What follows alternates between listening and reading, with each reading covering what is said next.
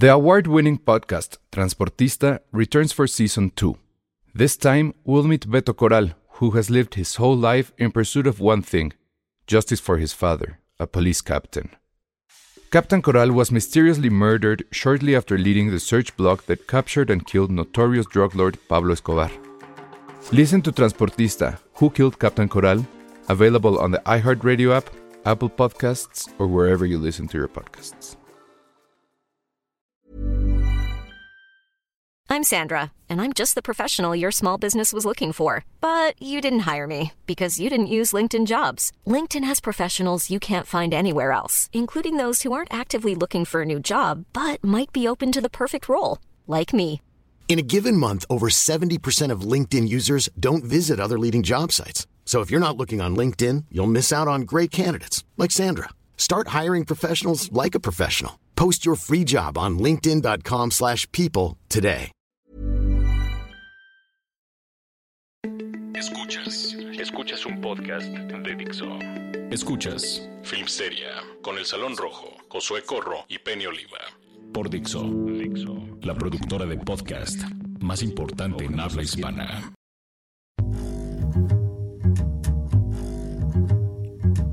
Hola a todos, bienvenidos a Filmsteria, el podcast favorito de Spotify según las 10 personas que hoy nos estuvieron tuiteando y por ahí en Instagram que hayamos sido el podcast número uno. Yay. Que compartimos ahí lugar con Cine Premier Penny. ¿Ah, sí? Entonces ¡Qué estamos... cool! Tú estás en todos lados ya a nivel podcast. Hermanos. Pero sí, hoy mucha gente que ya empezó esto de Spotify, lo más escuchado del año y la década, ya empezamos a salir en los podcasts más escuchados. de- Podcast hermanos. de todo este año de 2019 y esperemos de la década también. Yo revisé mi lista y es como de Josué de 2008, entonces no hay mucho que decir. Vi- revisé fue lo que más escuché en la década, como Arcade Fire y Los Strokes y Arctic Monkeys. A mí me da miedo, a mí me da miedo hacer eso porque Te sientes vieja. no, es que soy muy errática, o sea, hubo toda una semana que estuve tratando de buscar valses. O sea, entonces Para tus hi- 15. hi- hice una playlist de valses, ¿sabes? Strauss, Tchaikovsky, la de la Cenicienta, de live action. Aparte es muy incluyente porque te digo, está hasta eh, desde Tchaikovsky, Strauss, Está etcétera, tiempo de vals de Chayanne. hasta debí de haber incluido tiempo de vals de Chayanne, no sé por qué no lo hice, pero está la de el vals de Ana Karenina. A ver, pero yo sé que tú no tuviste 15 años, ¿no?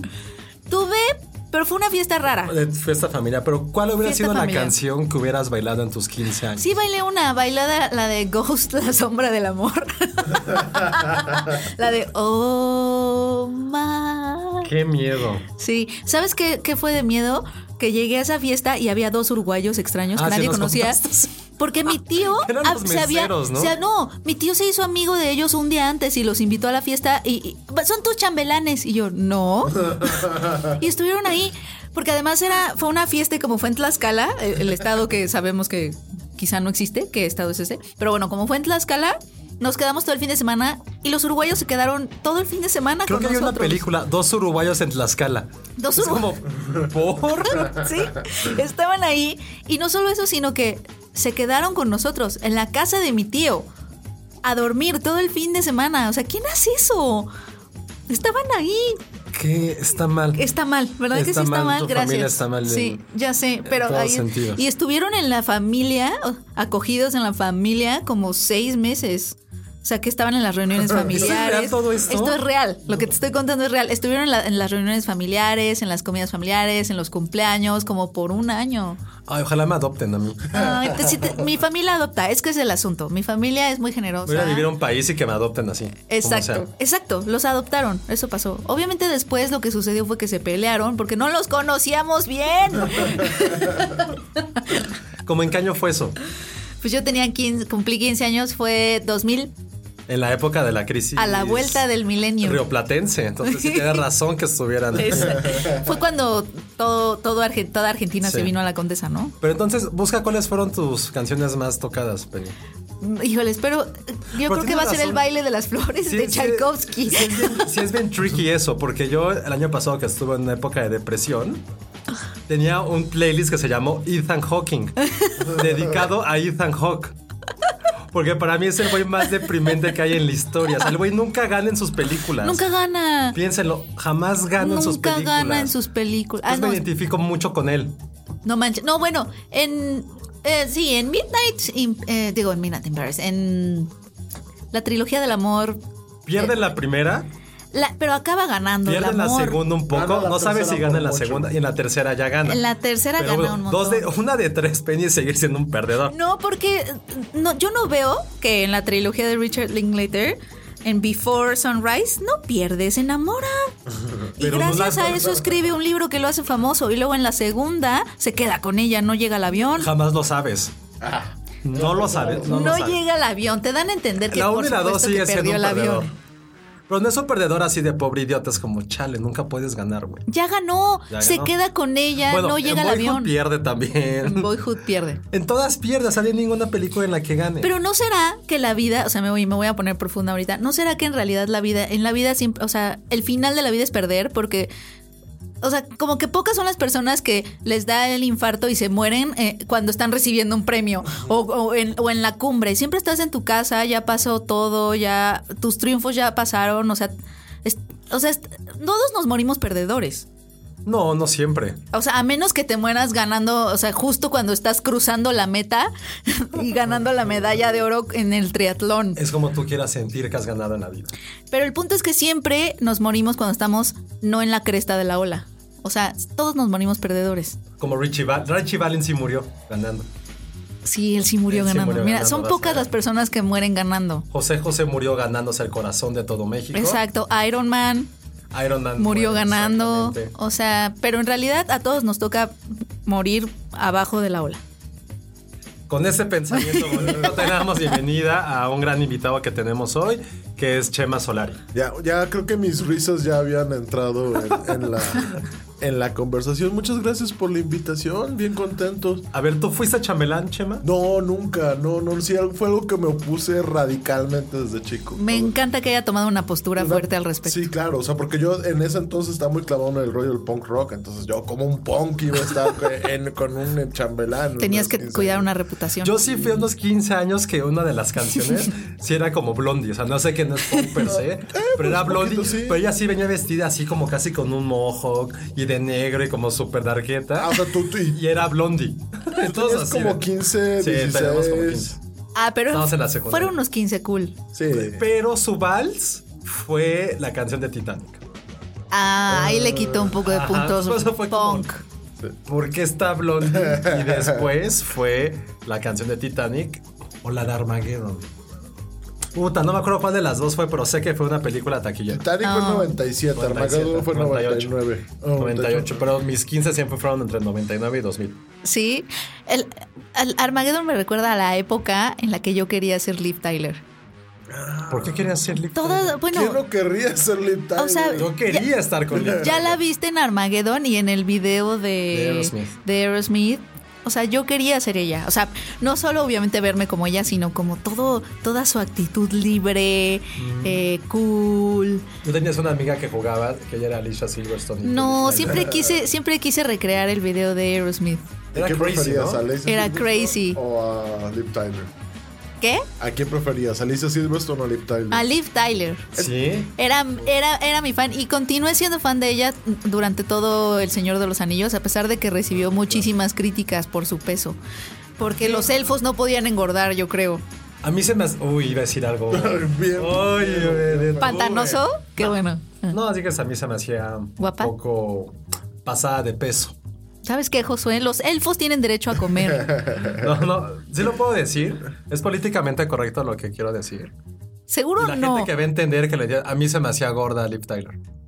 Pero cuando en lo- El Señor de los Anillos, a mucha gente la criticó por su peso. No, yo Ya, creo que hasta ahí se va a quedar el albur persona- del día, el albur del año. Quiero que ese sea el albur del Ah, año. es un albur. Te Sí, te yo te estoy ahorita. tratando de. Muchas decirte gracias, que no, Chema. pero ca- Así, gracias, Chema. Gracias por Pero cuidar ¿sabes mis, qué? es- mis espaldas. Alicia Silverstone fue una de mis primeras novias imaginarias de la vida.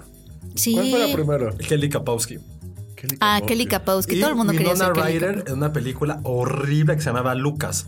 Ah, no sé si la recuerdan. Claro que sí. Fíjate que yo tuve un crush con Winona Ryder, pero en Beetlejuice. En Yo con Beetlejuice. Yo, No, yo en esa que entre que entre que me atraía y entre que yo quería ser ella era algo muy extraño. Sí te noto un poquito en Sí. esa. No me acuerdo cómo se llama el se llama personaje. se llama Lidia. Es que nunca fui tan fan de Beetlejuice, pero... Y tenía mis Polly Pocket, que ya hablé de ellos el podcast pasado, y jugaba a que abriendo uno era como me comunicaba con el mundo de los muertos. Wow.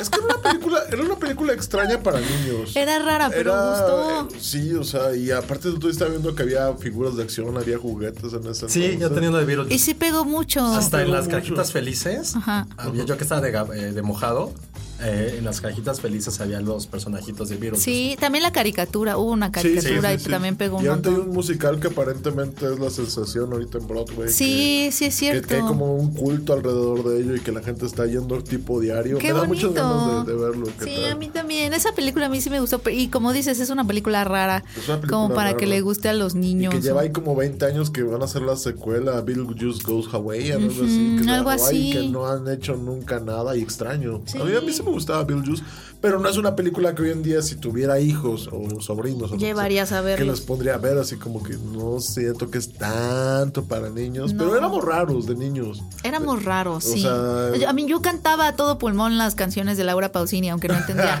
Por supuesto que no había ¿Cuál era, oído cuál nada. era favorito? de- Era, obviamente era la de se fue, se fue. ¿Laura Pausini? Y tenía mi cassette y todo. Y yo tenía nueve años. O sea, ni siquiera sabía de qué se trataban las ¿A dónde se canciones. O sea, a dónde se iba, por qué se fue, si, está, si le estaba hablando a su oso de peluche, no sé. O sea, pero yo cantaba así. O la de Marco se ha marchado para no A volver. veces gustaba mi hermana. Híjole, qué buena canción. No, bueno. Sí. Pero ahora sí, ya volviendo a temas de cine, eh, nada más como un paréntesis cultural. El Salón Rojo no está. Está en Nueva York tratando de convencer a la gente de que Die Hard es una película de Navidad. o sea que ya discutimos y que no lo es, pero bueno, él sigue tratando de llevar la, la palabra de Bruce Willis hasta otras fronteras. Chema, ¿es Die Hard película de Navidad? sí o no? Por supuesto, por supuesto. Penny, ¿es película de Navidad Die Hard o no? Yo creo que sí. O sea, creo que es un concepto amplio. Película de Navidad es muy incluyente. No, es sí o no. ¿Hay un árbol de Navidad? Es película de Navidad.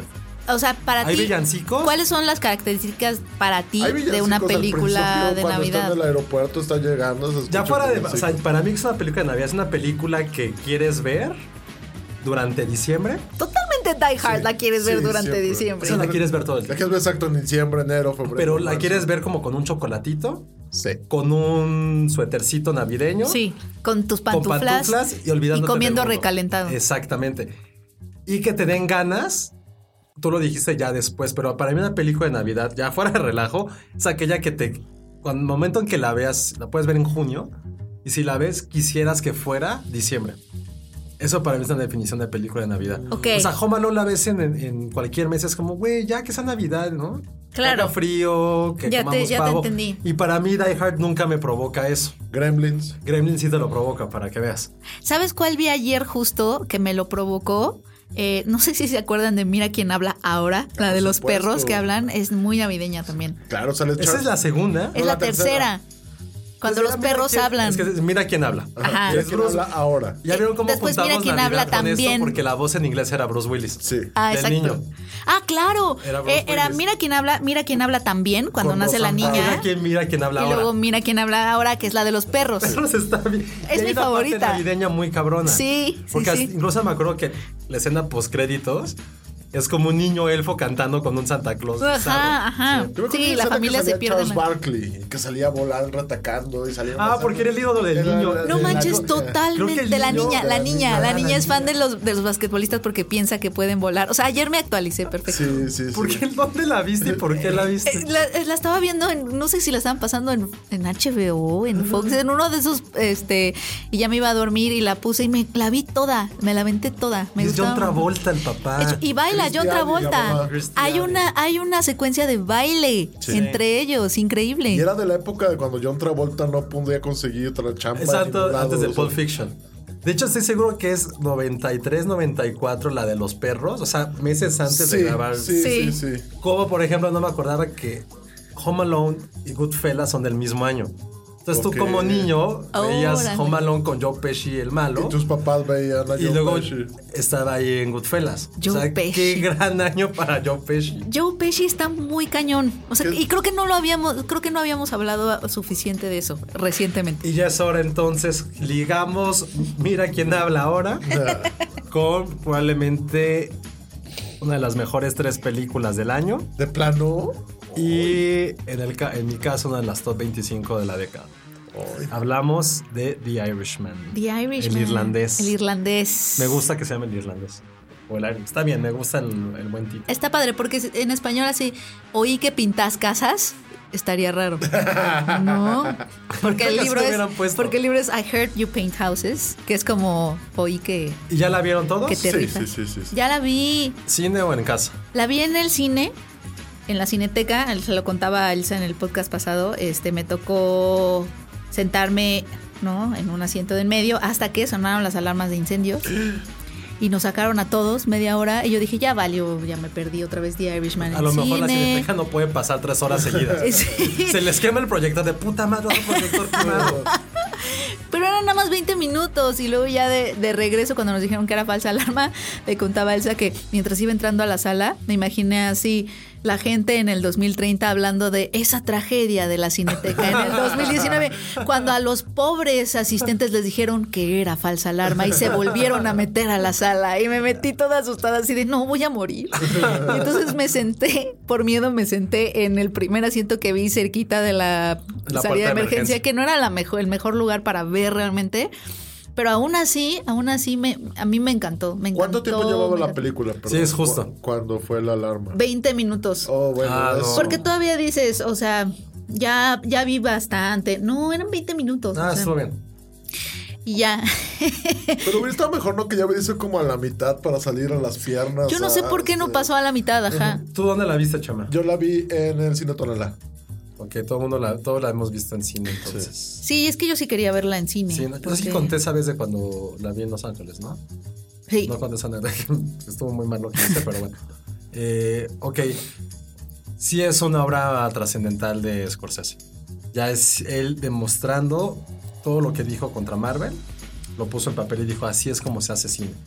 Así es como creas un personaje, creas mitos, no solamente basados en historias reales, sino basados en sentimientos tan comunes como es cuál es tu destino al final de cuentas. Para mí la película habla de eso. De ya una vez que escogiste un camino, no hay forma humana que pueda salirte de él.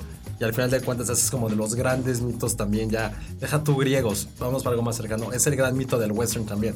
Decir eres este pistolero, vas a ser el pistolero, no, no importa lo que hagas.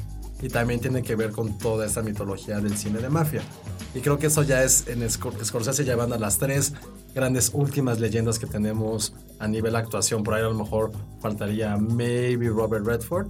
Pero los últimos cuatro grandes mitos de la actuación del siglo XX que aún siguen trabajando con nosotros. Bueno, maybe también Clint Eastwood por ahí. Son ellos cinco. Tenemos a tres Joe Pesci, Robert De Niro y Al Pacino. Llevándolos a unos, a unos personajes que nadie creía que a lo mejor a su edad pudieran darnos esas actuaciones y hacernos sentir tan visceral, escena tras escena, diálogo tan diálogo, y sobre todo cada silencio, los silencios imponentes que hace Scorsese. La, la Y- actuación de Joe Pesci probablemente la mejor de su vida, ¿no? Yo, yo, la- yo, yo también me estuve preguntando eso y estuve tratando de hacer memoria y la verdad es que sí, O sea, también lo que creo. nunca- Digo, sí, sí tenía papeles legendarios, pero nunca uno que salga así. Ok, Sí. tal vez este vato se robó la película. No sé, tal vez. Sí. Y eso creo que me pasaba a mí muchas veces como, verga, qué chingón es Joe Pesci. Y luego salía el Pacino, es como, no mames al Pacino. Sí, no puedes decir Y al final era Robert De Niro de puta madre este güey. Y salía Anna Paquin también es como, Bueno, las siete líneas que, ha habido una controversia está. De estas. Sí, pero mira, líneas. la verdad es que yo sí creo que ahí, ahí era lo que hablaba con Elsa, el, el- la controversia está como rara, ¿no? Porque como que no nos damos cuenta que la- la- el cine no es de temas, sino de mirada, ¿no? Tampoco es de ponernos a contar, o sea, porque es que si nos volvemos ese tipo de policía de las narrativas de estar contando diálogos sin estar viendo desde dónde se está contando la historia, creo que podemos caer en censura o en cancelar, etcétera. Ya saben que yo soy súper ranteo de, No, de nuevas narrativas, Ajá, feminismo, pero sí creo que es, no es yo creo que es muy delicado caer en ese tipo de prácticas en donde ya estamos contando diálogos y, y, en números que a veces sirven como herramientas como para darnos como diagnósticos, ¿no? Que creo que sí, sí sirven para abrir una conversación, pero si, si o sea, es que el irlandés tiene tantos caminos por donde irse. Es una película como tan profunda. Y en el caso de Anna Paquin, a mí me parece que lo que decía hace, hace rato Josué, o sea, la forma en la que Martin Scorsese hace que pesen esos silencios. Justo es lo que yo decía, justo, o sea, justo. el silencio de Anna Paquin pesa tanto. Es un silencio que mata, que perfora, que. que atraviesa. Es el, a- ayer leía un hilo muy bueno que, que me compartió Alejandra Márquez Abe- Abella, la, la directora de Las Niñas Bien. Eh, eh, era, era un hilo que hacía una lectura muy interesante de cómo, de cómo Martin Scorsese, o bueno, consciente o inconsciente, porque pues sabemos que las interpretaciones, pues, ¿no?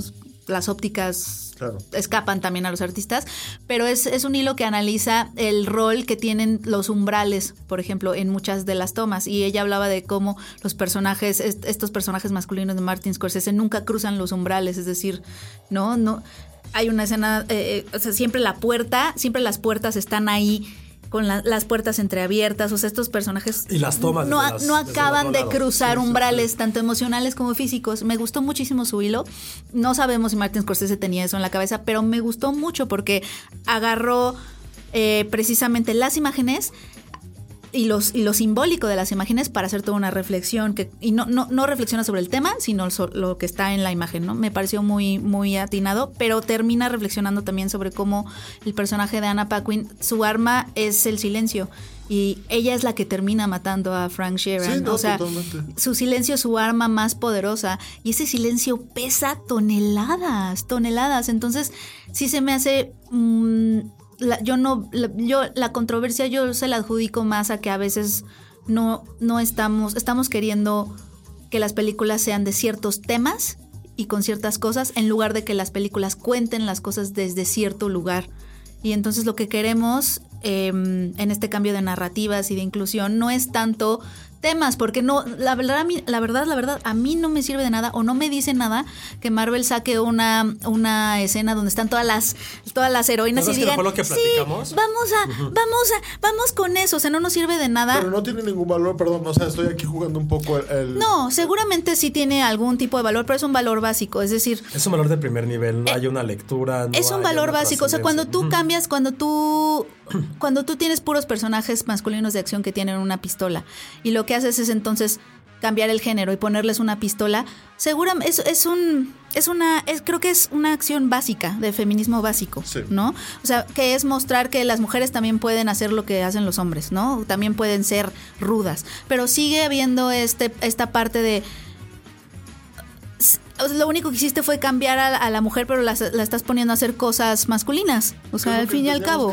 James Cameron, ¿no? Que toda la vida pensábamos que James Cameron hacía estas mujeres fuertes, eh, personajes. Pero también tenemos que re- revalorar lo que consideramos como fuerte, porque Claro. si no- nuestro concepto de fuerte es precisamente un hombre con una pistola, pues es un, es un concepto de fuerza que está eh, impregnado por puros valores Ahora masculinos. dices eso, por ejemplo, estaba discutiendo con unos amigos de cuál fue como de las escenas como feministas que más me gustaban este, en estos últimos años.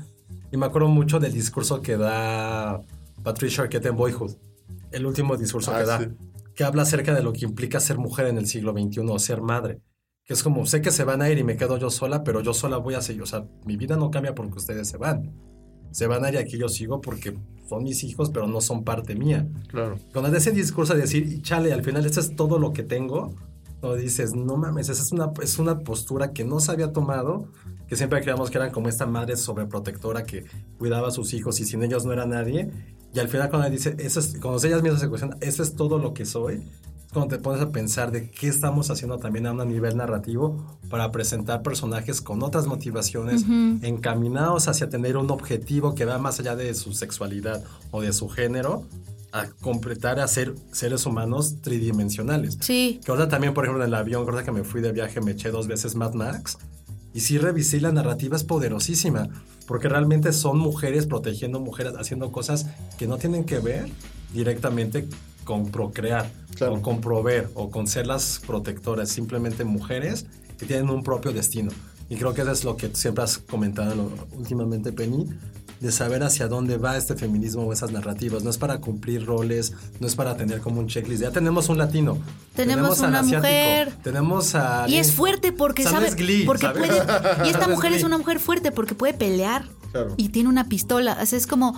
O sea, sí, pero creo que esa, esa parte ya la, ya la superamos. Es decir, ya entendemos que las mujeres pueden hacer. Pueden, pueden también ser fuertes eh, y meterse a esta fuerza masculina, ¿no? Pero no es, no es el. Eso no debería de ser la única fuerza ahí, out there, Claro. ¿sabes? Y, y creo que es importante. Y también creo que es importante entender que para que una película aporte a la conversación, ¿no? De representación, etcétera.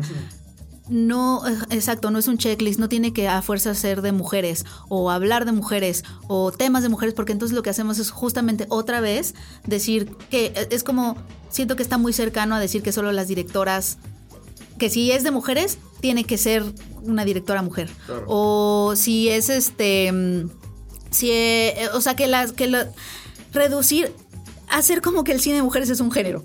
Sí, ¿Sabes? sí, sí, sí, ¿No? Este cine de mujeres, ¿no? ¿Cuál es el cine de mujeres? Pues quién sabe, o sea, no no, está el cine, pues, y el cine lo que sí es que necesita más miradas, ah, tiene que haber más mujeres detrás de la cámara, no para contar temas de mujeres, sino para contar la vida. Sí, no, y esta conversación es necesaria, como tú dices, no es porque. se- pero sí es importante que haya unas eh, más voces, que haya. Lo que hace importante es que haya más puntos de vista. Claro. Yo creo que solito, cuando hay más puntos de vista, solito vamos a empezar a cambiar las narrativas. Creo que es peligroso que empecemos a ser policías de las narrativas, Claro. ¿no? Y a pedirles cosas como esa, ¿no? De que ¿por qué no tiene más diálogos? ¿Por qué no? Creo que creo que entramos en terrenos pantanosos cuando queremos regular las narrativas. Y más alguien como Scorsese y esta película, ¿verdad? No, y esta película habla de, o sea, también me, me gustó mucho porque me, me hizo como también, o sea, son los hombres hablando de los hombres, ¿sí?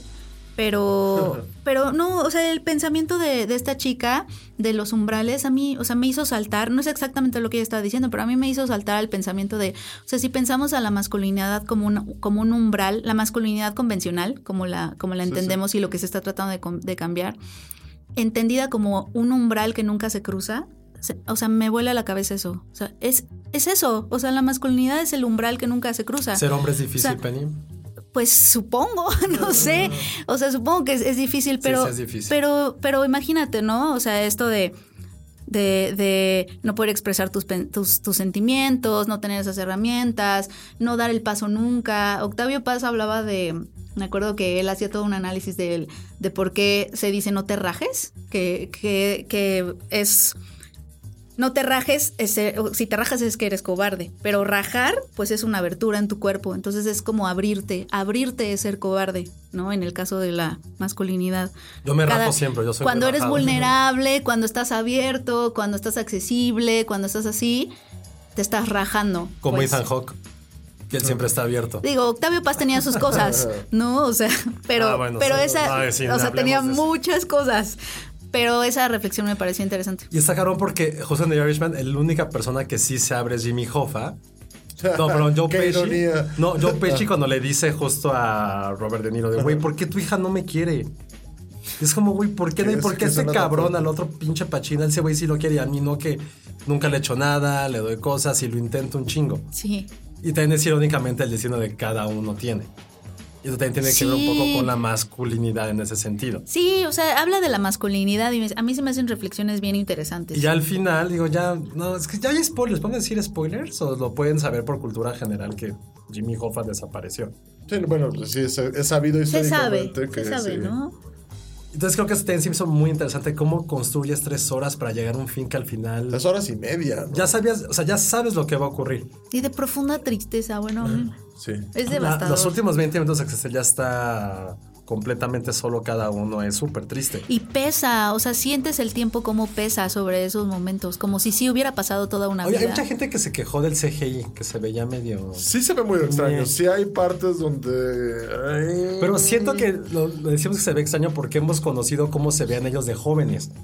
Quizá. Yo, yo, los, yo sí lo sentí. No solo que los "Uy, qué conocemos, pedo". los conocemos bien. O Sí. sea, sí son parte importante del Sí, tejido. cuando alguien Yo creo que ese es un obstáculo. Sí, cuando alguien envejece, que es alguien como que conocemos, pues es como lo, lo validas porque no sabes cómo va a ser.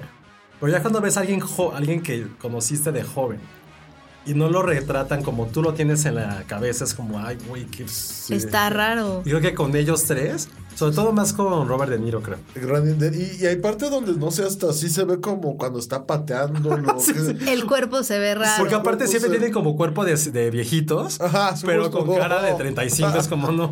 Sí, es cierto, sí. Como que el atleticismo no encaja con las, con las caras. Sí hay eso. De ahorita me estaba acordando justo de, o sea, creo que sí ese es el mayor obstáculo.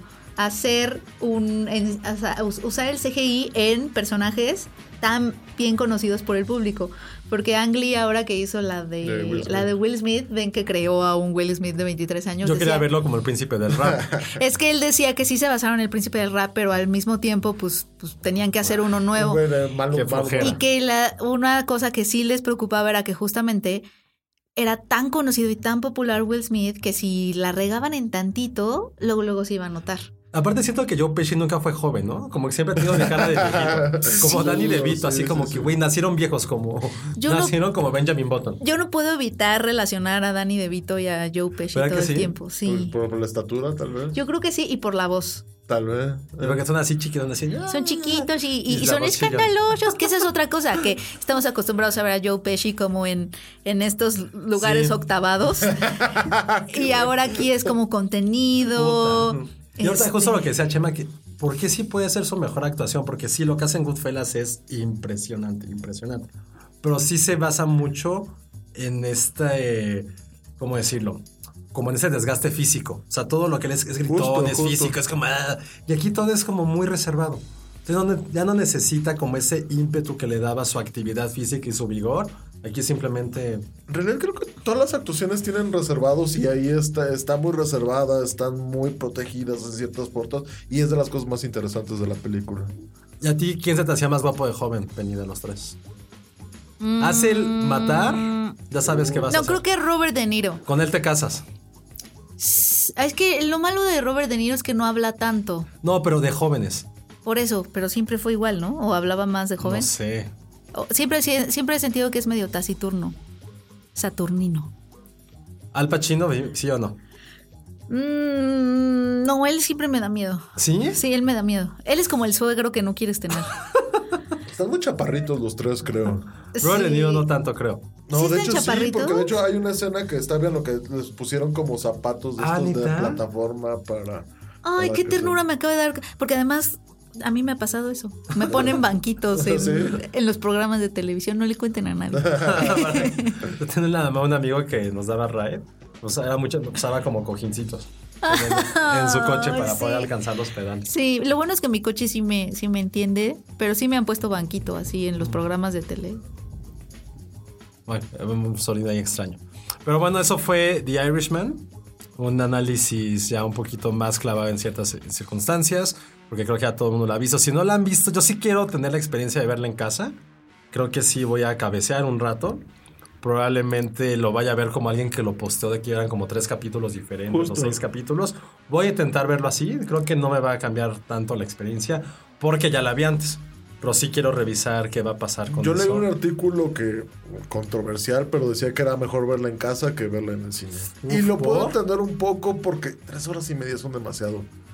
Perdón, a mí me encanta el cine, son las ¿Alguien cosas- comió durante esas tres horas y media? Yo lo que hice es no tomar agua y ya tomar, tomar sí agua, ya, pero ya please. como cuando sentí que le faltaba una hora, dije, ok, va. Yo también salí corriendo al baño. O sea, sí sales corriendo al baño. Te perdiste a lo mejor una escena importante. No, o sea, salí al final, Ah, pero sí salí corriendo. si yo tenía estar así de prisa que ya me moría de sed y de Sí, hambre. sí, Sí, sí, sí, es sí. un problema eso, honestamente. O sea, me encanta el cine, pero yo creo que no quieres tres horas en la vida de nada, de nada. Sí. Sí. Y como hoy me contaron la mejor anécdota del mundo de, de cinematográfica. Pero no sé ¿De si qué? tengo A el derecho a contarla. Sí, ya, dale. Es buenísima. Este, bueno, un amigo me estaba contando que vio al, vio a, mm, fue a París. Estaba en París cuando ganó la Palma de Oro la de Terrence Malick del Árbol de la Vida. Ajá. Y que dijo, ay, la voy a ver porque ven que luego luego se estrena en Sí, salas sí. francesas. Que entró, pero que ese día estaba, esta- estaba muy cansado. Entonces entró, vio 20 minutos y se durmió. Ajá. Abrió los ojos y escenas de galaxias. ¿no? Volvió a cerrar los ojos Se quedó dormido y cuando los abrió, dinosaurios. Y que entonces cuando vio los dinosaurios se espantó un montón porque dijo, no manches, cuántas películas llevo, no manches. No manches, cuántas películas. Y que se asustó y se salió de la sala porque dijo, o sea, llevo aquí tres, llevo aquí seis horas, o sea. Llevo que yo una vi. Sí. Y cuando salió, vio que era de día todavía. Entonces checó el reloj, pero ya se había salido de la sala y todo. Y, vio, y, y- y solo había estado una hora. Entonces dijo, ¿qué pasó? O sea, lo soñé. Y no fue sino hasta que la vio aquí en México que entendió todo lo que había pasado. Pero que el otro día un amigo le escribió y le dijo, ¿qué pasó? ¿Está buena? ¿La viste? Y él le contestó, no sé. Es que no sé qué pasó. No sé si lo soñé o qué.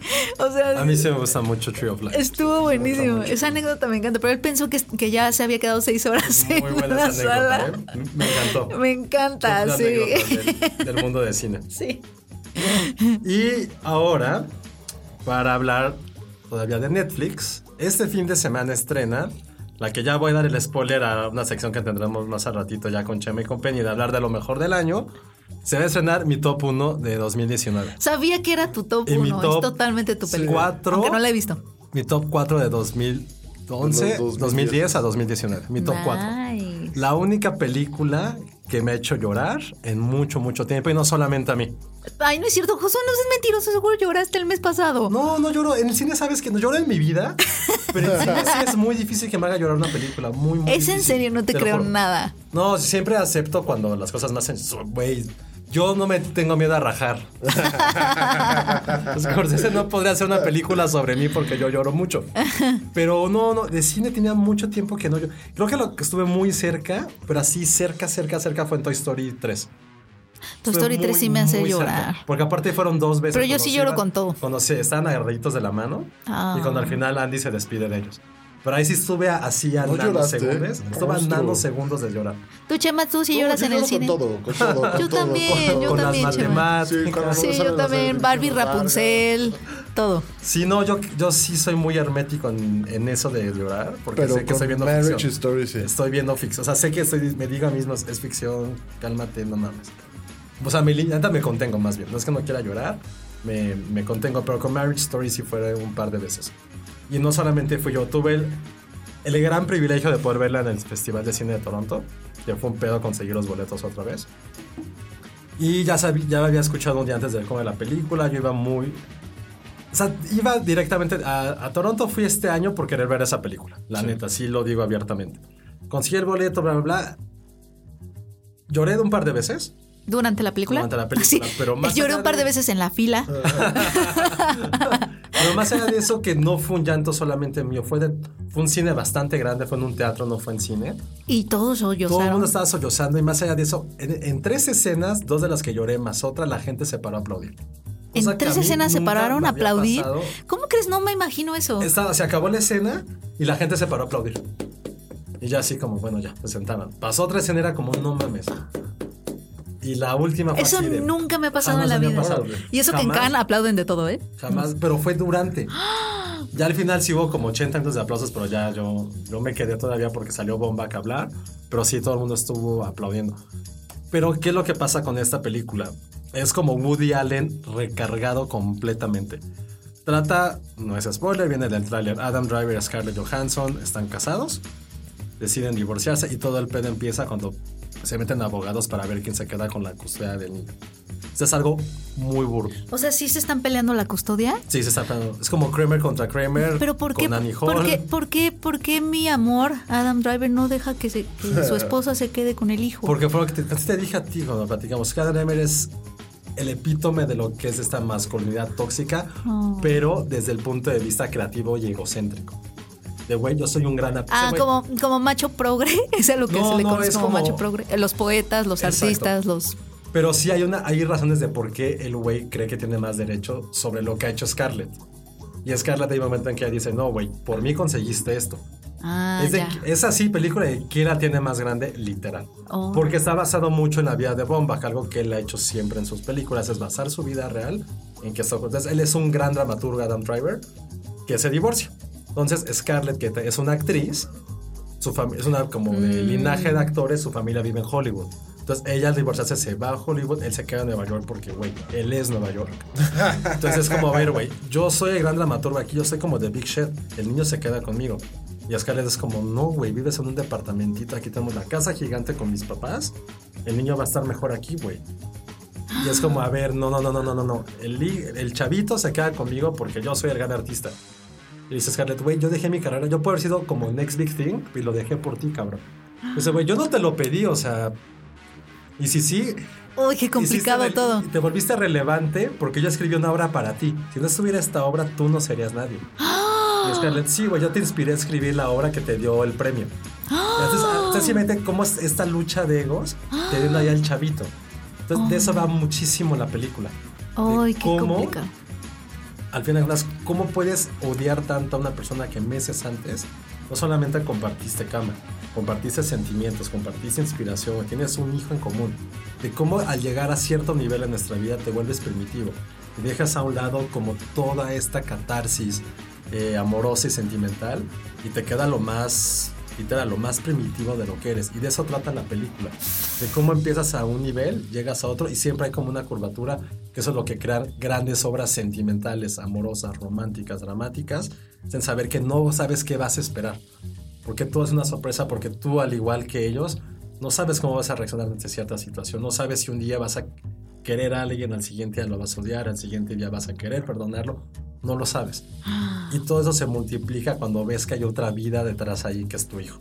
Es como, güey, ¿cómo puedes hacerle esto a tu hijo? Alguien que realmente amas incondicionalmente y es viceversa, ¿cómo lo puedes dañar sin que tú te des cuenta?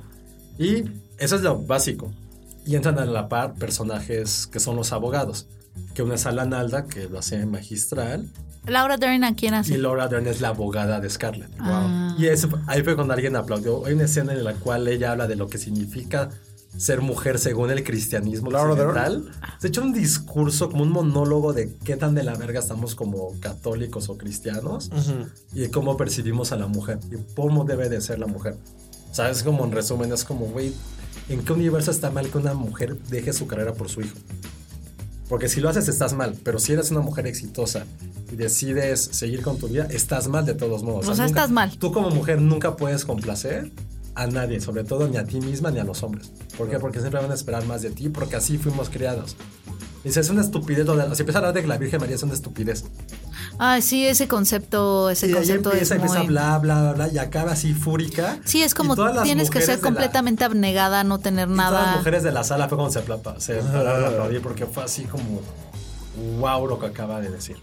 Entonces, eso es un poquito como, o sea, no puedo como ahondar más porque sí hay ciertos como mini spoilers, pero sí hay un par de escenas, digo, magistras. Hay una pelea entre Scarlett y Adam Driver que dura, no sé, tal vez 3, 5 minutos, que es así, atacarse a la yugular, pero pa, pa, pa, pa. Y al final están tan desgastados que nada se quedan sentados y decir, wow, ¿qué acaba de pasar? Y ahí fue cuando todo el mundo se aplaudió. Ya sí, ahí cuando no hay forma de que no llores con eso. A mí Porque lo... sí. serio, no hay forma de que no te puedas identificar en la pantalla, porque al momento o hiciste algo que ellos mencionan o te hicieron a ti eso, porque al final son sensaciones completamente humanas.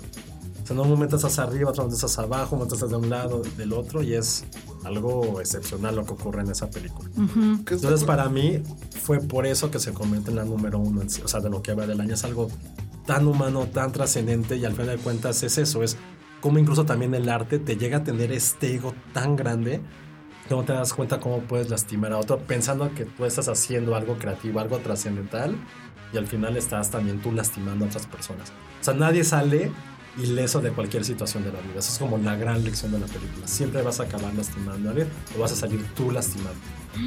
Pues yo no la he visto, pero este me suena muy similar a Squid and the Whale, que fue como Sí. su segunda película, pero es como la perspectiva del divorcio, pero ah, de- creo que es de sus padres. Sí, es de ¿no? sus papás. Y ahora está él reviviendo la historia él mismo, qué fuerte, ¿no? Está es algo fuerte. que siempre, o sea, algo que me gusta mucho de Noam Baumbach, a mí en particular que soy muy, muy, muy fan, se me hace un guionista, un guionista excepcional, o sea que Totalmente. como director se me hace un gran guionista. ¿Sigue casado con... Con Greta, ¿Con Greta? Sí. Sí, que también pensé que iba a haber como indicios de algo que iba a poner ahí de eso, pero no. Pero aparentemente creo que este es de No. su relación anterior. Sí, la que ¿no? se divorció, ajá. Ay, qué, qué fuerte. Pero está padre. Me gusta que haya como ese... Y sí, es algo que él siempre ha hecho. Por ejemplo, en Kicking and Screaming, en su primera película, habla de todo como su vida. Privilegiada y masculina y blanca. Ah, no, claro. Y de la progre. univer- Claro. De la universidad, de cómo eran los chavitos privilegiados que era como, ¿y ahora qué hacemos? Así literal era de, ¿y ahora qué hacemos? Es como Reality Bites, pero fresa. Como muy, muy fresa en, cier- en cierto sentido. Eh, también de Mayor with Stories también tiene que ver con su vida. eh, Súper infravalorada esa película. Súper buena. Greenberg, que también fue una que trabajó con Sí. eh, Ben Stiller, también está basada en su época, que él estuvo también. deprimido. Entonces, siempre ha logrado llevar como sus anécdotas personales y convertirlas en películas, una mejor que otras, pero es algo que siempre lo ha caracterizado, ya que a diferencia de muchos otros directores que hacen referencias personales, siento que nunca lo ha glorificado. Siempre se ha puesto como en una barrera entre esto es como espectador, eso es lo que yo digo como creativo, eso es lo que yo quiero mostrarle al mundo. Y cómo mi visión puede ser algo completamente universal. Creo que esa es la gran magia que ha hecho sus películas. Tratar de bajar temas tan particulares en cosas universales, en temas universales. Esta película se sí, sí, sí, y, que, te encuentres tú en la pantalla, ¿no? Esta película se me antoja mucho por lo que decías hace ratito de, o sea, tenemos a dos personas unidas, ¿no?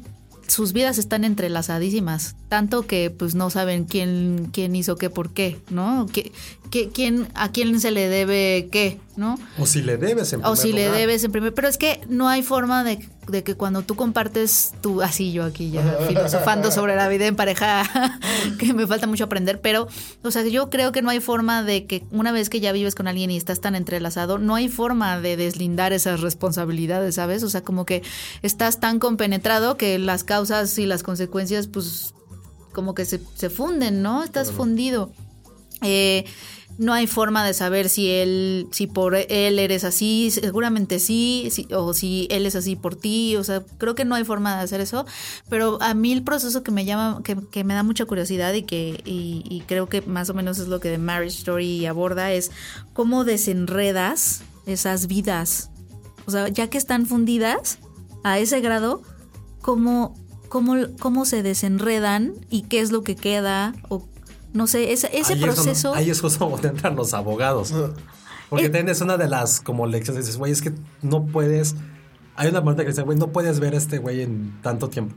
Y si es con, el, con su hijo, se lo dejas así, casi, casi allá. No lo puedes ver, no puedes convivir con él. Y al final te hace una impotencia de decir, güey, ¿qué estamos haciendo? O sea, hay un momento en que hay una reflexión de, güey, es necesario llegar a todo eso, es llegar a los últimos límites.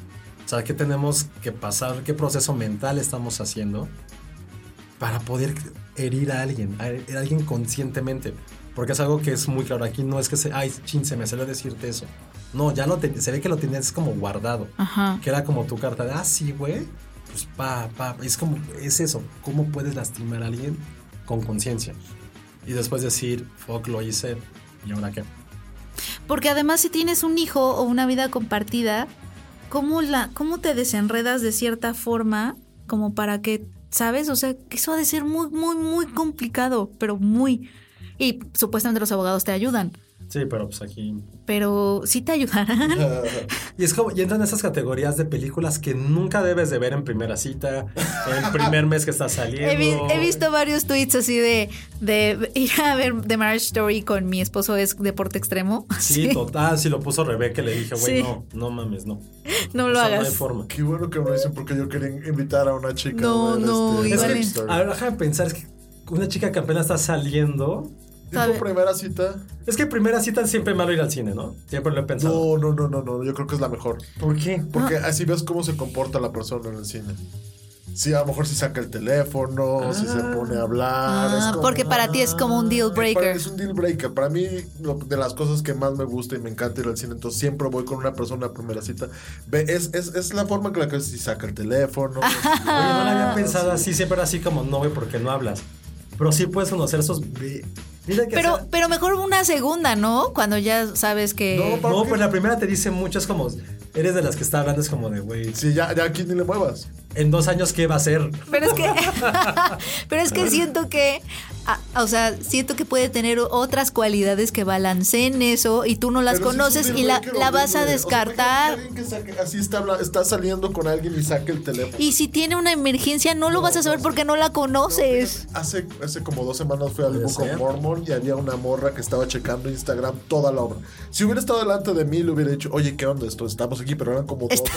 Oye, ¿qué hora estamos aquí? Estamos aquí, todos aquí, este, y, y no, o sea, era como dos filas Estamos adelante. aquí, qué A ver, Penny, bonito. ¿Cuál es tu mejor cualidad como novio? Ay, yo no sé. No, debes Creo de que no, saber, no obvio puedo. sabes, obvio ¿Ustedes saben? Obvio sé. Ah, Pues me gustaría pensar. ¿O qué creas que es como, ah, ese es como mi plus como novio? Ok. Eh, me gustaría. Nada carnal. No, José, por supuesto que no. Este- la, la- la cara fue lo mejor, lástima que nadie lo vio. no, yo creo, me gustaría pensar que soy muy a- abierta como en... O sea, como que sí tomo mucho en cuenta lo que a esa persona le gusta y las personas que son importantes digámoslo para un poco ella. Detallista. No, no detallista. No, es como, como considerada. Siento que soy considera- considerada. bien. ¿Cuál es tu bueno, o trato de. La peor, ah, la peor es que soy mega dispersa. Al mismo tiempo, que, que, que Sí, son, que son como sentido. contradictorias, pero, pero sí, este, mi, mi peor es que me puedo desaparecer. O sea, ne- necesito tiempos, de pronto necesito tiempos como para resolver cosas mías. Y me desaparezco y no, no, no lo manejo, pero no lo manejo bien. O sea, no es como de, oye, me voy a desaparecer, sino que simplemente me desaparezco. ¿No crees que esas características se podrían dar en la primera cita? ¿En un cine? En un cine, no, a ver, tendría que, no, pero considerada hacia las personas y hacia lo que te gusta. Puede ser considerada de, oye, fulanito, ¿quieres que vaya por...? No sé, algo a la dulcería. Es como, Ay, güey, Penny es súper considerada. Pero es que, Pero al ¿sabes? mismo tiempo llegas media hora después porque eres dispersa. Es que, Todo lo que es Penny pero es que en una no, cita. pero es que sabes que yo estoy hablando de cuando ya estoy enamorada. Cuando en la primera cita seguramente no se va a notar. Pero lo primero que se va a notar de mí no va a ser que soy considerada con su familia y las personas No, pero que lo- con, con, con que él se sienta bien, quizá. Que se sienta cómodo. Sí, Eso se va a ver en la primera cita. aunque yo no me sentiría cómoda de estar en el cine con alguien que no conozco, porque puedo ir al cine sola. Pero ¿Nunca has ido al cine en primera cita? No, porque no Yo me gusta, porque no me gusta estar con alguien que prácticamente es un desconocido. Pero vas a ver la película, no vas a ver a la persona. Pero pues para eso voy sola y escojo yo la que quiero y el horario que yo quiero. Ya lo saben, amigos, nunca a- si tienen pensado. Pero sí me gusta un poco la teoría de Además Chema, nos ¿eh? dedicamos a esto, o sea, se siente como Pero precisamente como que si es- está en si es- nuestro trabajo si es esa persona. que vas a pasar tanto tiempo, pues ya mejor. Y si van a hacer algo como es tan normal como ir al cine, pues así, la, la- te fijas. Siento que habría características que no conoces de ella y la descartarías injustamente antes de Pero ¿y qué conocerla. tal que a lo mejor, qué tal que se porta bien? No necesariamente tiene que sacar el teléfono. No Yo sí, verdad que sí, sí, no le había pensado, sí es cierto. Yo tuve la primera cita en un concierto. ¿Y qué tal? En un concierto, ¿no? ¿Y sí? Pero sí mostré lo peor y lo, y lo mejor de mí ese Ah, día. o sea, sí se conocieron bien. Sí, pero Ah. todo acabó mal. No, no tan mal, pero entonces sí. un concierto también podría ser como Porque para ver tus, tus mejores virtudes y tus peores. Lo mejor es que soy un güey no, muy... las peores, no existe peores que mi virtudes, gran ventaja es que soy un güey muy como atento, muy de... Muy caballeroso. Esa es tu ventaja. Sí, y cierto. la desventaja, que soy un workaholic. Entonces, las dos cosas que soy, o sea, primero fue como le abrí la puerta, le compré algo, como tú pasa, necesitas, ¿sabes? Muy así. Ajá. Y en el concierto, como también fui de chamba, era como tomar foto y subirla, tomar foto y subirla. Y ya estaba así como, las- la veía de rojo así como, güey, ¿qué pedo con tu vida, no? como, ¿qué pedo? Porque estás todo el tiempo en Twitter e en el Instagram. celular, ajá. Ajá, pero fue porque estaba chambeando. Ya. Lo ¿Pero, por qué pero ¿por qué no se lo dijiste? Sí no? se lo dije, también trabajaba en medios, pues sabía. Te conoció, o sea, conoció tu Sí. parte buena y tu parte Sí. mala. Ah, a ver, ¿qué otro, qué otro No, lugar sería no lo había bueno pensado para...? Hasta ahorita que lo dijo Chema, sí es cierto, saqué mis dos lados. O sea, no siento que mi peor virtud es que soy muy workaholic, muy. Y eso como que a todo mundo le caga. Pero sí lo saqué en ese concierto, en esa cita, no lo había pensado muy bien. Ya no voy a criticar a aquellos que van en primera cita al cine. Le di con otra perspectiva. Pues de nada. Muy bien, Chema. Entonces ya saben, pueden ir a primeras citas ahora en el cine, pero no vean Marriage Story. Excepto Veanlas conmigo. en su casa. ¿Cuál no sería una vayan- buena película para ver en una primera cita? nue- ¿Que esté ahorita? ¿Sabes cuál sí? Y así lo hemos ligado, ¿eh? ¿eh? Knives Out. Ah, Knives Out es una gran película de primera cita si es Grande. que quieren ir a la grande. Sí. Pero igual, y- igual y entonces, pero, pu- puedo, pero podemos ir a comer antes, ¿no? Sí, generalmente es Y como- después vas a la, Al vas al cine. Cine después. No, porque sigue siendo un completo extraño. Yo siento muy raro estar en una sala de cine con un completo Pero a extraño. ver, es que no es un completo extraño, ya tuviste que haberlo conocido sí, antes. Sí, sí, o sea, No, porque si es primera cita, ¿qué tal? O sea, No, es de Tinder. no es una cita ciegas. eso sí, Ajá, es cierto, necesitas o sea, ciegas, ya tuviste que haberlo conocido. ¿Cuáles son los tres pasos para conquistar a Penny en 2020? Comida, Comida. pizza, Pero estás enferma. Pero. eh, Tú me preguntaste mis pasos. Pizza. Ese se este, puede llamar así, los- los- el podcast se puede llamar algo de conquistar a Penny 1.0.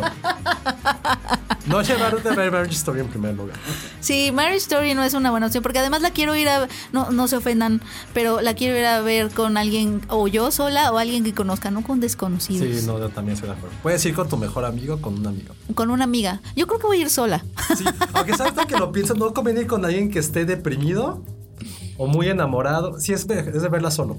Sí, creo que necesito, sí, necesitas verla sola. ¿Verla solo o despechado? Sí, pero si vas... Despechado de ser muy doloroso. Sí, no, no mames, no. Pero si vas con alguien que está como en pedos así con su pareja, va a estar así de... o sea, te, te va a estar hablando. Sí, es así de... si es alguien que está muy feliz, es como, eso nunca me va a pasar a mí.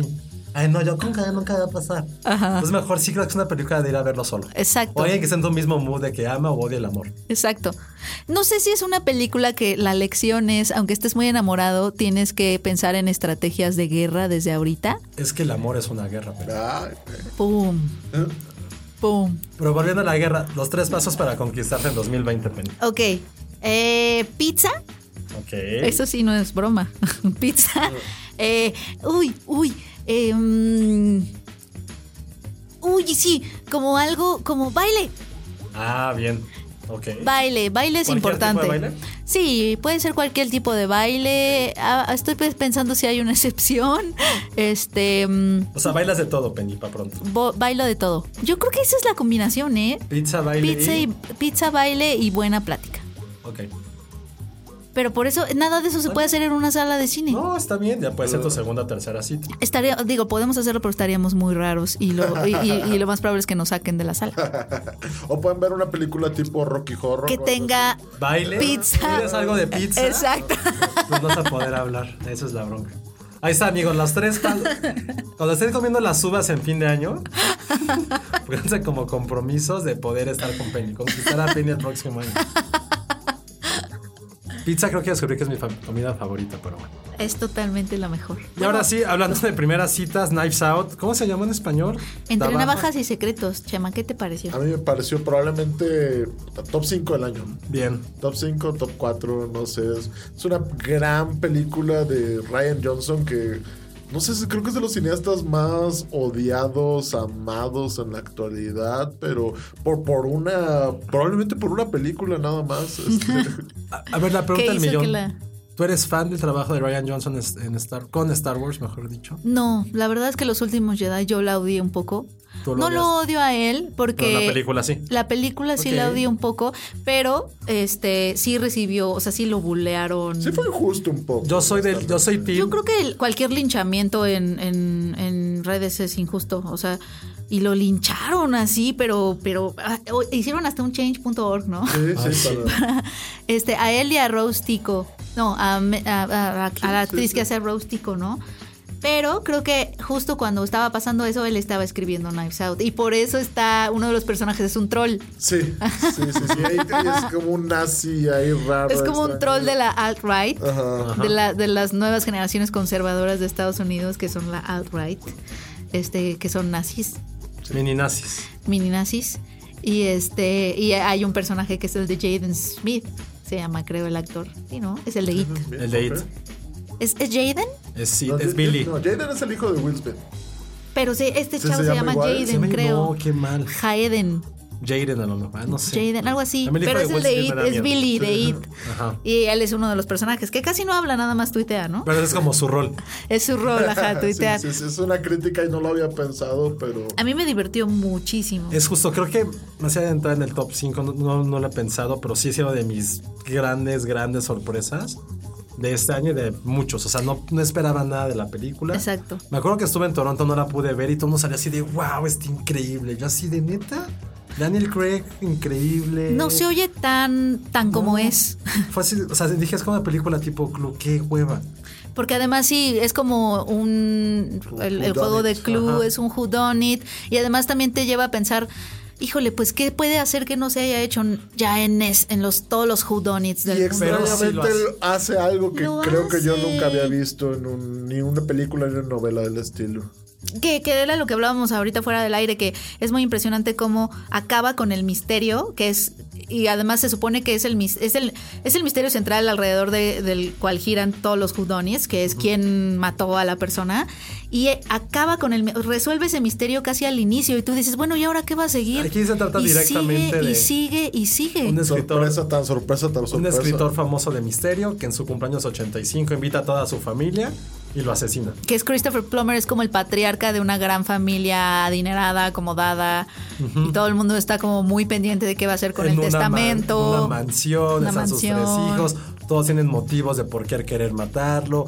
Está su enfermera que es Ana de armas, hay policías, y creo que en el mejor papel de su carrera, Daniel Craig. Daniel Sí, Craig es muy increíble, chistoso. Que justo yo, yo no me lo imaginaba como alguien chistoso. Yo tampoco. y lo hizo increíble. Lo hace bien y es el detective, o sea, y además qué chistoso, ¿no? Porque está él y Ana de Armas, que son los que van a salir en Bond Bond, 25 sí, que- también. Que, que que salió el trailer fue de. ok. Y él también es un detective, nada más que aquí es un detective medio caricaturesco, Sí, un detective medio de pantera así. rosa, no Sí, sé. justo.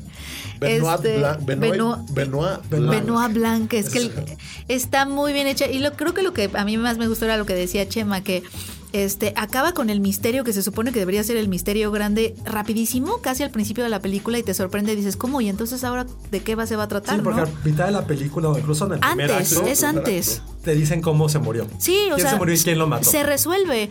Y yo dije, no, pues ¿qué twi-?" y entonces no te imaginas los todos los twists que van a venir, ¿no?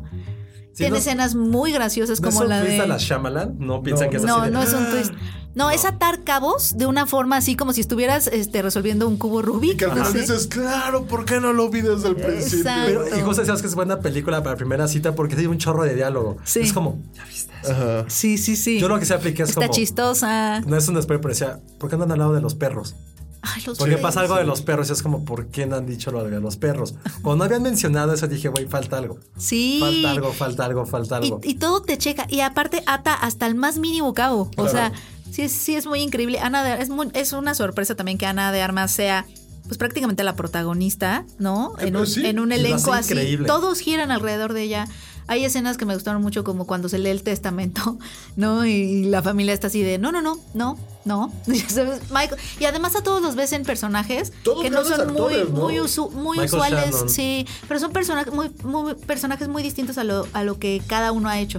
O sea, Michael Shannon, que siempre es este, este personaje fuerte, macho, Sí, aquí etcétera. está. Aquí es como todo así. Toteto. Este, Chris Ton- Evans, Tony, el Capitán América. Tony Colette es como esta influencer de estilo Ah, de pues, vida. Ella no lo pudo matar, es influencer. Es influencer. Chris Evans es este personaje abominable, este, este junior, playboy. O sea, todos son muy diferentes. Y bueno, Daniel Craig, que no es este detective guapo que nunca pierde el cool. No, no, es todo el lo cool contrario a factor. James Bond. Es una caricatura. Ah, no, de verdad. Y Ana de Armas también, ¿no? Incluso que la vimos en Blade de Runner 2049 como Sí, la novia holograma, Joy.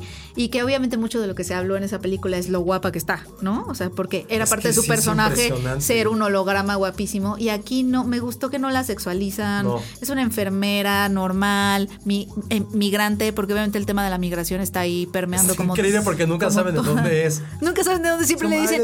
Ah, es que Ecuador". ella es de Perú. Ah, ven, es que ella viene de Paraguay. Así todo el tiempo están cambiando. Oigan, ¿y notaron que hay muchas, hay muchas similitudes entre Parasite y Knives Out? Todas son dos películas que acontecen dentro de una, de una casa de millonarios y hay este, este discurso de clase, de, Sí. Este, Sí, y y son a- comedias que tienen este clase, estas revelaciones. a lo largo Claro, de hay la casas película. cambiando de manos Hay casas cambiando de manos. Sí, sí, es sí. como mano de obra también. como mano de obra.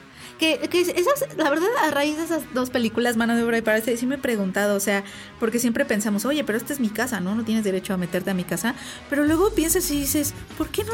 O sea, sí, ¿por qué no tendría derecho? O sea, en el caso de Parasite, que hay una familia que lleva viviendo mucho antes que todos, que es el twist, Sí, ¿no? sí, Sin sí. spoilers, pero hay una familia ahí eh, que, que sí te puedes a preguntar como de, ah, caray, no, entonces ¿de quién es la casa? O sea, como que sí, sí, sí es como de que entonces ¿quiénes son los parásitos? Oye, ¿y ¿Ellos nunca- o los otros? ¿No sabes claro. si le han preguntado a Bong Joon-ho si sí está inspirada en estos hechos reales de Japón o en Corea, no me acuerdo de los dos países? De que sí hubo como un momento en que había mucha gente viviendo en las paredes Wow, o en los sabía áticos de las casas. Es que eso está Ah, no, no se sabían esa sí, No, no, no, eso sí en Japón, en. Corea, que en las como son tan chiquitos, cosa que hablamos también hace rato, se, en- se meten como por ductos y viven en las azoteas o en los sótanos. Entonces cuando la gente se va a trabajar porque hashtag mega workaholics, esos güeyes viven ahí. En las que- casas. en las- que alguien se dio cuenta porque había comprado un jugo y vio que ya estaba como tomado como a la mitad ya y estaba segura de que no era cierto. Dijo, güey, no, no le tomé. Y a partir de ese hecho tan tonto, si lo quieren, ¿Y que puso una cámara? puso cámaras. Qué creepy, qué Y veía creepy. como así, alguien se, así salía. O sea, se veía muy creepy, pero güey, no hacía nada. Literal, era como un homeless viviendo ahí. Ah, creo que sí llega a haber video. Había un O sea, video, tomaba sí, agua, li- la- sí, lavaba sí. todo. O sea, era, güey, porque son demasiado polites los asiáticos. o sea, todo dejaba impecable como si no estuviera. Ya veía como que la hora. O sea, apagaba la tela, acomodaba y se subió atrás a su cuartito con comida. Y se dio cuenta que estuvo así años viviendo en su casa. Creepy, creepy, creepy. O sea, que no era creepy. nada creepy porque, bueno, era como que le espiaban. Nada más el güey, pues vivía ahí, era como un roomie. Es que- un roomie, así que es- respetaba espacios. ¿Qué es eso? O sea, como que ya tienes roomies que no conoces. Ajá. Eso está muy, muy interesante. Entonces no sé si de ahí surgió la anécdota para eh, Parasite. Probablemente. Pues, o sea, eso de la propiedad, a mí es un tema que sí me, me vuela la cabeza porque, por ejemplo, el amigo de, de Sergio, de Checo, Ajá. eh, él vive en un departamento, etcétera. Al lado de él hay una casa, ¿no? Hay una casa. No, me va a dar miedo que vas a contar, pero a ver. No, no, no, o sea, esa casa ha estado vacía como por 20 años. Entonces, él empezó a ver que se metía gente a esa casa, ¿no?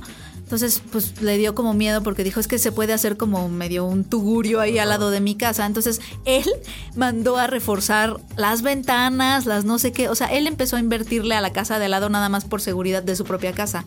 La ha invertido tanto a la ¿Qué casa de al lado que ya se la quedó. O sea, ¿El ya, amigo? ya el abogado le dijo, no, pues, o sea, pues, o sea, ya se mudó y como puede, o, si ve- ves que es el mismo problema, que si alguien vive en tu departamento aunque lo estés rentando por más de quién sabe cuántos años, ya te la puede quitar. Ah, si, com- comprueba, pues ya el abogado le recomendó que ya se mudara. O sea, ya se hizo de una casa. No mames. Porque el dueño, pues, está desaparecido. Sí, como el dueño está desaparecido y además él ya le ha invertido, o sea, porque le cambió chapas, le reforzó puertas, o sea, él le invirtió, le invirtió tanto a la casa que el abogado le dijo, pues, pues quizá te puedas mudar, porque pues tú tienes la llave de la, de la casa, tú todo, porque tú le has cambiado todo.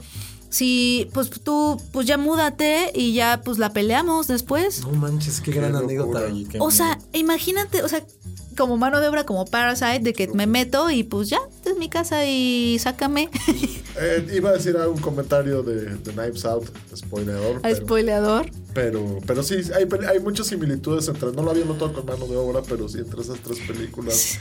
Hay un comentario de clase interesante de la actualidad que está, está bien denso. Y son películas que se sienten muy del 2009, 2019, a pesar de que se hayan escrito. Sí, pues es un poco el privilegio arrebatado, Sí, sí, sí. ¿no? Cuando te arrebatan el privilegio y, y que piensas que es tuyo y luego piensas y dices, ¿por qué debería ser mío?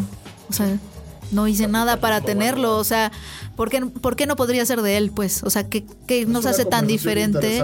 ¿Qué nos hace tan diferentes que yo sí lo puedo tener y tú no? Y es un, un poco... testamento como en Knives Out. Eh, En, en Knives Out es un testamento. En Parasite sí te, sí te empiezas a preguntar, o sea, lo que está haciendo esta familia, de me- obviamente invadir la casa, lo único que están haciendo es vivir el sueño que se le ha reservado nada más a los ricos, que es vivir a expensas de los demás. Claro. O sea, entonces pues lo único que están haciendo es arrebatándose ese vivo a expensas de los demás, que, los, que, que esa familia también... O sea, en un, en un mundo capitalista, pues los ricos viven a expensas de los demás, ¿no? Entonces es como, es lo mismo. es Como de, yo estoy viviendo a expensas tuyo, pero es lo que has hecho siempre tú. Entonces es como de, ¡ah! ¡qué miedo! No, Penny, ya te metiste en cosas legales.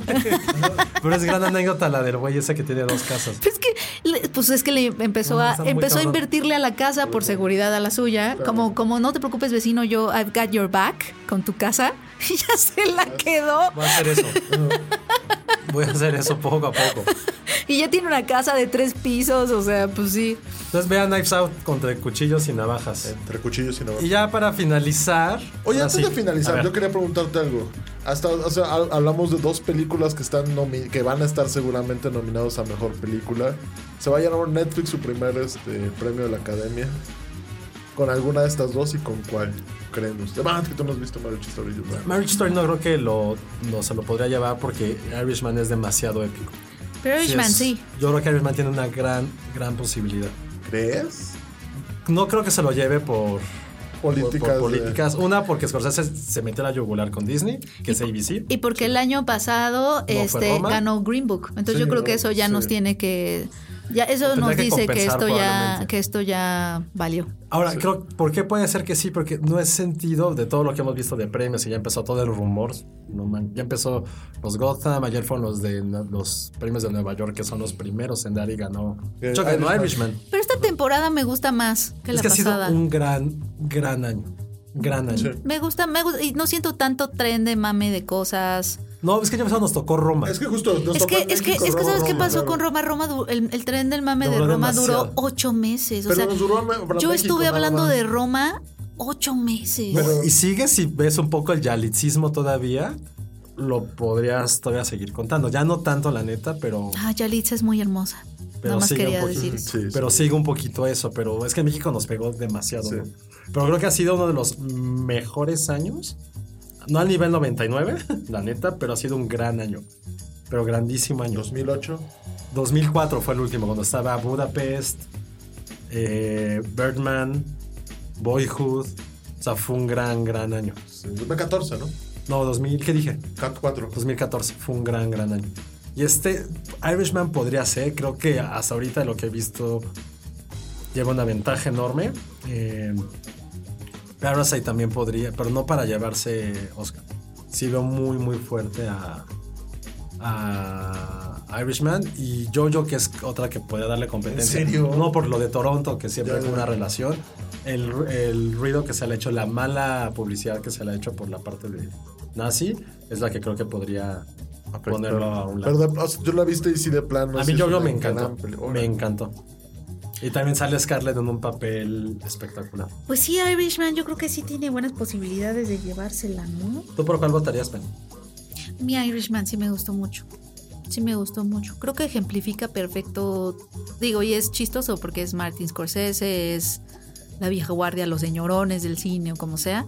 Pero sí me ejemplifica muy bien como desde dónde se cuentan las historias. Cómo, ¿Dónde y cómo? cómo no? importa, o sea, la, la importancia que tiene desde dónde estás contando la historia y cómo estás usando el lenguaje cinematográfico para contar la historia y para que justamente esa historia sea infinita. O sea, porque ese hilo de esa chava que habló de los umbrales, por ejemplo, se me, se me hace que ese es el cine, o sea, el que te lleva a analizar los símbolos, todo, y, y- y las puertas son infinitas, o sea, te puedes ir por caminos infinitos de análisis Perdón, y, y sí. que no hacen más que pues agrandar la conversación y los horizontes y tu Alejandra. pensamiento.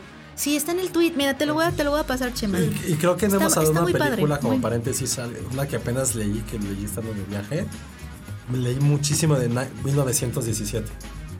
La están poniendo en un, en un papel, así. Sí. que es el nuevo soldado Ryan. En serio. Órale. Pero con un. O sea, el soldado Ryan es demasiado gringo, ¿no? Creo que ese es el gran pecado de soldado Ryan. Sí, Pero aquí es como, no, güey, son dos pequeños que quieren salvar a su hermano. O sea, es muy similar. O sea, lo hacen así mil porque es eso. Son dos chavitos que, que están en el pleno frente de, de guerra de la Primera Guerra Mundial. Y como no hay comunicación, tienen que recorrer, no sé, de aquí a Cuernavaca corriendo en territorio de guerra, llevar un mensaje de please no ataquen porque es una, es una trampa. Y no solamente salvar a todo el ejército, también salvar al hermano de uno de ellos. Pero lo que estoy leyendo, o sea, que Sam trabajó seis meses en crear solamente un minuto de la película, ¿En porque es un serio? plano secuencia así que nunca antes habíamos visto. Tipo de Master. Sí. órale. Eso, o sea, lo leí muchas veces porque dije, güey, neta de esta película están escribiendo tanto y tanto y tanto. Órale. Y la crítica estaba así de, güey, qué pedo que acabamos de ver a nivel bélico. ¿Ah, sí? Y el AFI que sacó esta semana su top 10 del año, con sus 10 películas más memorables, una de ellas sí es ¿Cuál quién? AFI, el Ah. American Film Institute, ya sacó Isar 1917. ¿A poco? Que era una película que yo, la verdad, no pensé que fuera a ser tan grande. Yo tampoco. Y ahorita están diciendo, están hablando, pero maravillas de esa película, ya la poca prensa que la ha visto. Qué padre. Entonces creo que esa pudiera Qué ser. cool. Y aparte Sam Méndez, que también ya le da como ese plus de Claro. Sam Méndez. Escuchas un podcast. De Y ahora sí, vamos a arrancar con esta sección que va a estar todo diciembre. Probablemente porque nos retrasamos y vamos medio huevones. Probablemente se vaya a este enero, espero que no. Pero vamos a hablar de algo que sucede cada 10 años, que no es el cometa Halley, no es una actuación de Danny DeLuis, no es Terrence Malick haciendo una película, es lo mejor de la década. Y vamos a inaugurar esto con nuestro amigo Chema, que trae su lista de películas Y de serie. y de series. Si quieres, vamos primero con las de con las películas, así muy, muy, muy rápido, Muy rápido. para que te claves más en televisión, que sabemos que es tu, que es, tu fuerte. Es lo que, lo que más me gusta. A ver. Eh, yo creo que vas a estar de acuerdo conmigo en algunas de las películas. A ver. Mis 10 pa- 10 películas favoritas. Del 10 de la a uno, década. a ver. Del 10 a 1. Eh, The Winter Soldier, porque bueno, tenía que haber una de Marvel, perdón. Computer Chess. ¿La llegaste a ver? Sí, sí, sí. Inside Louis Davis. Bien, en la número 8. Frances Ha. Bien, Frances Ha, yo la amo. Anécdota rápida, ya que hablamos de Bombach. En 2012, 2013, 2012, que fue la película, fui a Nueva York solamente a ver, a, a ver la película. Ah, sí. Y lo mejor es que me senté al lado de Nova Bombach. En serio. Vi su película al ¿Y lado de cómo él. reaccionaba? Estaba así, nada más como que se reía, estaba muy nervioso. Seguro. Y yo estaba el triple porque estaba junto a ese güey. Fue una coincidencia, fue en el Festival de Cine de Nueva York. Conseguí boleto y yo entré así normal, pero no sé por qué no estaba como. Eh, fui los primeros en entrar, porque ñoño, y no estaba reservada esas, esa fila para ellos. Yo me senté, alguien se iba a sentar y le dijeron, no te sientes ahí. Fue como. Y yo le pregunté como al, al usher, sí yo sí puedo. Me dijeron, pues sí, tú quédate, yo va. De repente veo que van entrando, iba entrando con Greta. Y se va acercando a mí. Y yo así, no mames, no mames, no mames, no mames, no mames. Y se sentó al lado de mí. Y los dos, Greta también estaba. Estaba también Ben Stiller. eh, my ¿Quién más estaba? No me acuerdo quién más. Creo, no me hagas mucho caso, que también estaba Dustin Hoffman. Wow. No, pues que, que- yo creo que estaría más nervioso. Qué grande fue. Fue increíble. que- Fue las mejores anécdotas de mi vida. Pero bueno, ese es tu 7. Es mi 7. Este, Social Network en el 6. Bien. En el 5, Roma. Ok. En el 4, Mad Max Fury Road. Sí, Mad Max creo que va a estar en el top. De, de, de Tres de todos, Filmsteria. ¿no? Oh, seguro. Eh, en el 3, de Grand Budapest Hotel. Bien. También Eh, está en mi 3, creo. En el 2 está Boyhood, que Ok. creo que es tu 1. Es mi uno del siglo también. Y el número 1, The Master. Bien, muy bien. Va a ser muy parecida a la que digamos en Filmsteria. Es un pequeño spoiler, pero bien variado. Variador, como que un poco para todo. Hace rato pensaba de por qué no hay latinas, pero está Roma. Roma está. Hay algo de cómics. Bien, creo que ha sido una década. Creo que fue algo muy, muy interesante. Sí. Digo, no, no está Irishman. No hay ninguna de 2000 de este año. De este año no, no hubo nada. Este año, ¿qué, qué fue, qué, qué habrá sido? No, no, no. La última película más reciente que me volvió a la cabeza Roma, tal vez. Ok. Entonces, Entonces, esa es el top 10. La vamos a publicar. A mí en lo particular me gustó mucho. Si estuviera aquí el Salón Rojo te estaría mentando la Seguro, madre. seguro. Por, Fue- fue- por Boyhood y Frances Ha, pero pues ya sabemos que... que Ya sabemos cómo es, pero The Master... Phantom Thread, ¿no? Phantom Thread eh, probablemente estaría en mi top 15, pero es que The, The Master, The Master fue una película creo que muy infravalorada. Sí. Creo que tiene que ver toda esta cuestión de que en Hollywood ahí como que no les gusta que estén hablando de estas religiones raras por ahí. Creo que no se habló lo suficiente, pero híjole, ni siquiera estuvo nominado A mí para se me hizo Oscar. bien densa. Sí. Siento que yo no le tengo tanto amor porque fue justo en ese viaje de Frances Ha que, Que- vi- que la vi porque son de la misma época. Y saberla visto completamente, la vi con las 11 de la noche, todo en inglés, un cine ahí medio vacío. Sí, fue un Sí, poco... la película probablemente es, densa, una película es de muy noche, densa, así es, sí. es muy fuerte. Pero sí, P.T. Anderson, Paul Thomas Anderson, mejor dicho. Sí, porque no nos vayamos a confundir con, Con el otro. Bien, me late. Y ahora sí, Vamos con, con las series de televisión. con las series 25 te la volaste. 25, pero de verdad es que creo que hubo demasiada televisión. ¿Y sabes cuál es la for- mejor forma de que yo lo, lo recuerdo? Es que hace 10 años en el AV Club sacaron una lista de las 30 mejores series. Ajá. Este año su lista, 10 años después, es de las 100 mejores series. Wow. O sea, sí hay demasiadas cosas Esa que parte ver. sigue con este gran cliché de la época dorada. Creo que ya No ni se acaba. siquiera es. Es que justo, creo que ya no hay Ya. época dorada. Estamos viviendo una época diferente La de serie televisión. más X de ahorita, hace 15 años, sería de las tres mejores. Wow. Sí, ¿no? Puede ser que sí. Porque aparte, una re- revolución a nivel animación, a nivel. A nivel de todos los temas, es como yo, yo siempre lo equiparo como el cine en los 70 o sea, que todos los, todos los géneros estaban como el New. O sea, exacto, no voy a decirle como la época del cine. Es como el New Hollywood, pero transformado. en pero transformado en la tele. Ya hay una mayor inversión. Justo acuerdo, estaba leyendo algo que publicó IndieWire de cómo ya no hay miedo en la inversión televisiva. Y ya no hay ningún actor que no trabajaría en televisión. Tal vez Tom Cruise, creo que sería el único. Sí, los y- A-Stars todavía. Pero bueno, lo vimos con Meryl Streep esta década. Deja tú esta década, esos últimos años. Entonces yo o creo sea, que esta gran vaca sagrada a nivel actuación empezó a hacer cosas para televisión y también fue un monstruo. Sí. Sí, sí, sí. Pues a ver qué pasa en los próximos A ver, años. Pero- 25. 25 Game of Thrones. Que, Ah, bien. Bueno, 24 The Good Place. 23 Gravity Falls. Hay, hay animadas. Ya animada. Gravity Falls la empecé a ver, pero no sé, no me atrapó. No, yo creo que no, y da- dale una oportunidad, probablemente hace que estamos hablando hace rato de Knives Out, de cosas que tienen payoff. Yo creo que esta es la única serie en la historia donde todas las, este, las historias tienen un payoff, todo llega con algo. Es muy recomendada y si tienen hijos, véanla para que vean televisión. Game of Thrones está en HBO. The HBO, Good Place es Netflix. The Good Place, Gravity Netflix. Falls está en Netflix también. Me parece que está en. Sí, Sí, está en Netflix, porque la empecé a ver. Over the Garden Wall, ¿tuviste oportunidad? No, esa sí no sé cuál es a ver. Es una serie, es una serie animada, corta, de 10 capítulos, de 10 minutos. Es una de las cosas más hermosas. Es como un rollo Miyazaki europeo, pero vía de Cartoon Network con una música increíble de un vato que se llama Patrick McHale. Yo se la recomiendo. Igual si tienen hijos, también vale muchísimo la pena. Te va a gustar. 10 ¿Cómo se minutos, llama? Over the Garden Wall. Ok, está en Cartoon Network. Está en Cartoon ¿Dónde Network, la- pero la pueden, está en YouTube. O sea, está en YouTube, ahí la pueden ver. Este, en 21, Fargo, ¿tuviste oportunidad de ver Sí, Fargo la primera temporada. La primera es la mejor. Eh, la segunda no tanto, la tercera, bueno. Fargo la pueden ver en, Mm, Me parece que está en Amazon. en Amazon, ¿no? Sí, Sí. sí, está en Amazon, sí. Halt and Catch Fire, ¿tuviste alguna Bien, sí. oportunidad? Sí, sí me gusta. Creo que no está en ningún lado para, lamentablemente. Creo que sí está en Amazon, piratería. En Amazon, pues ahí dense una checada. Es una es como Mad Men en los 80 en vez de publicidad computadoras.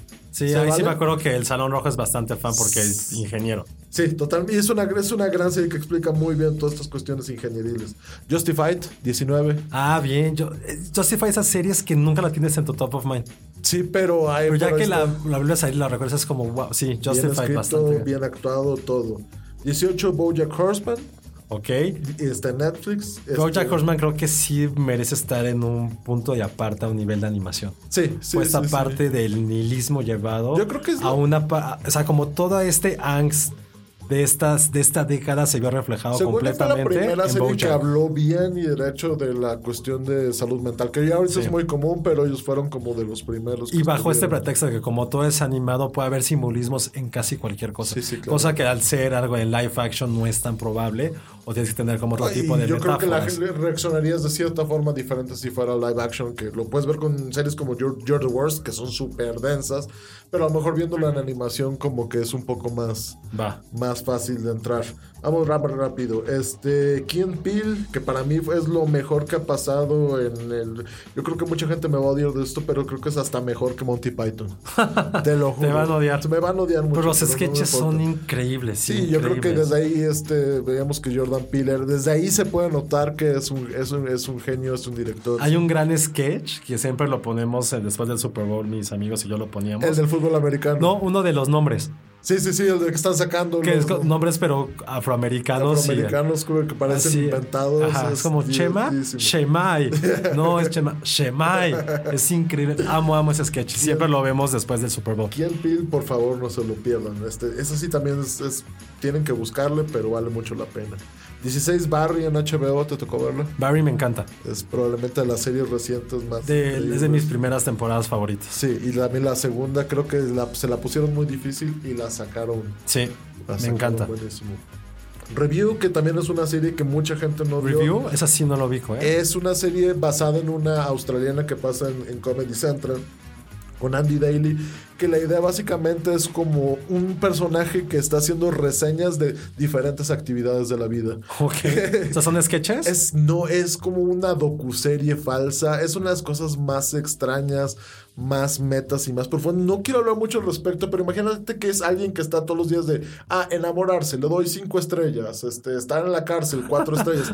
Pero hay un hilo conector muy denso y muy personal que al final explota de una manera maravillosa. Son tres series, es muy corta, vale mucho la pena, capítulos de 20 minutos, se las super recomiendo.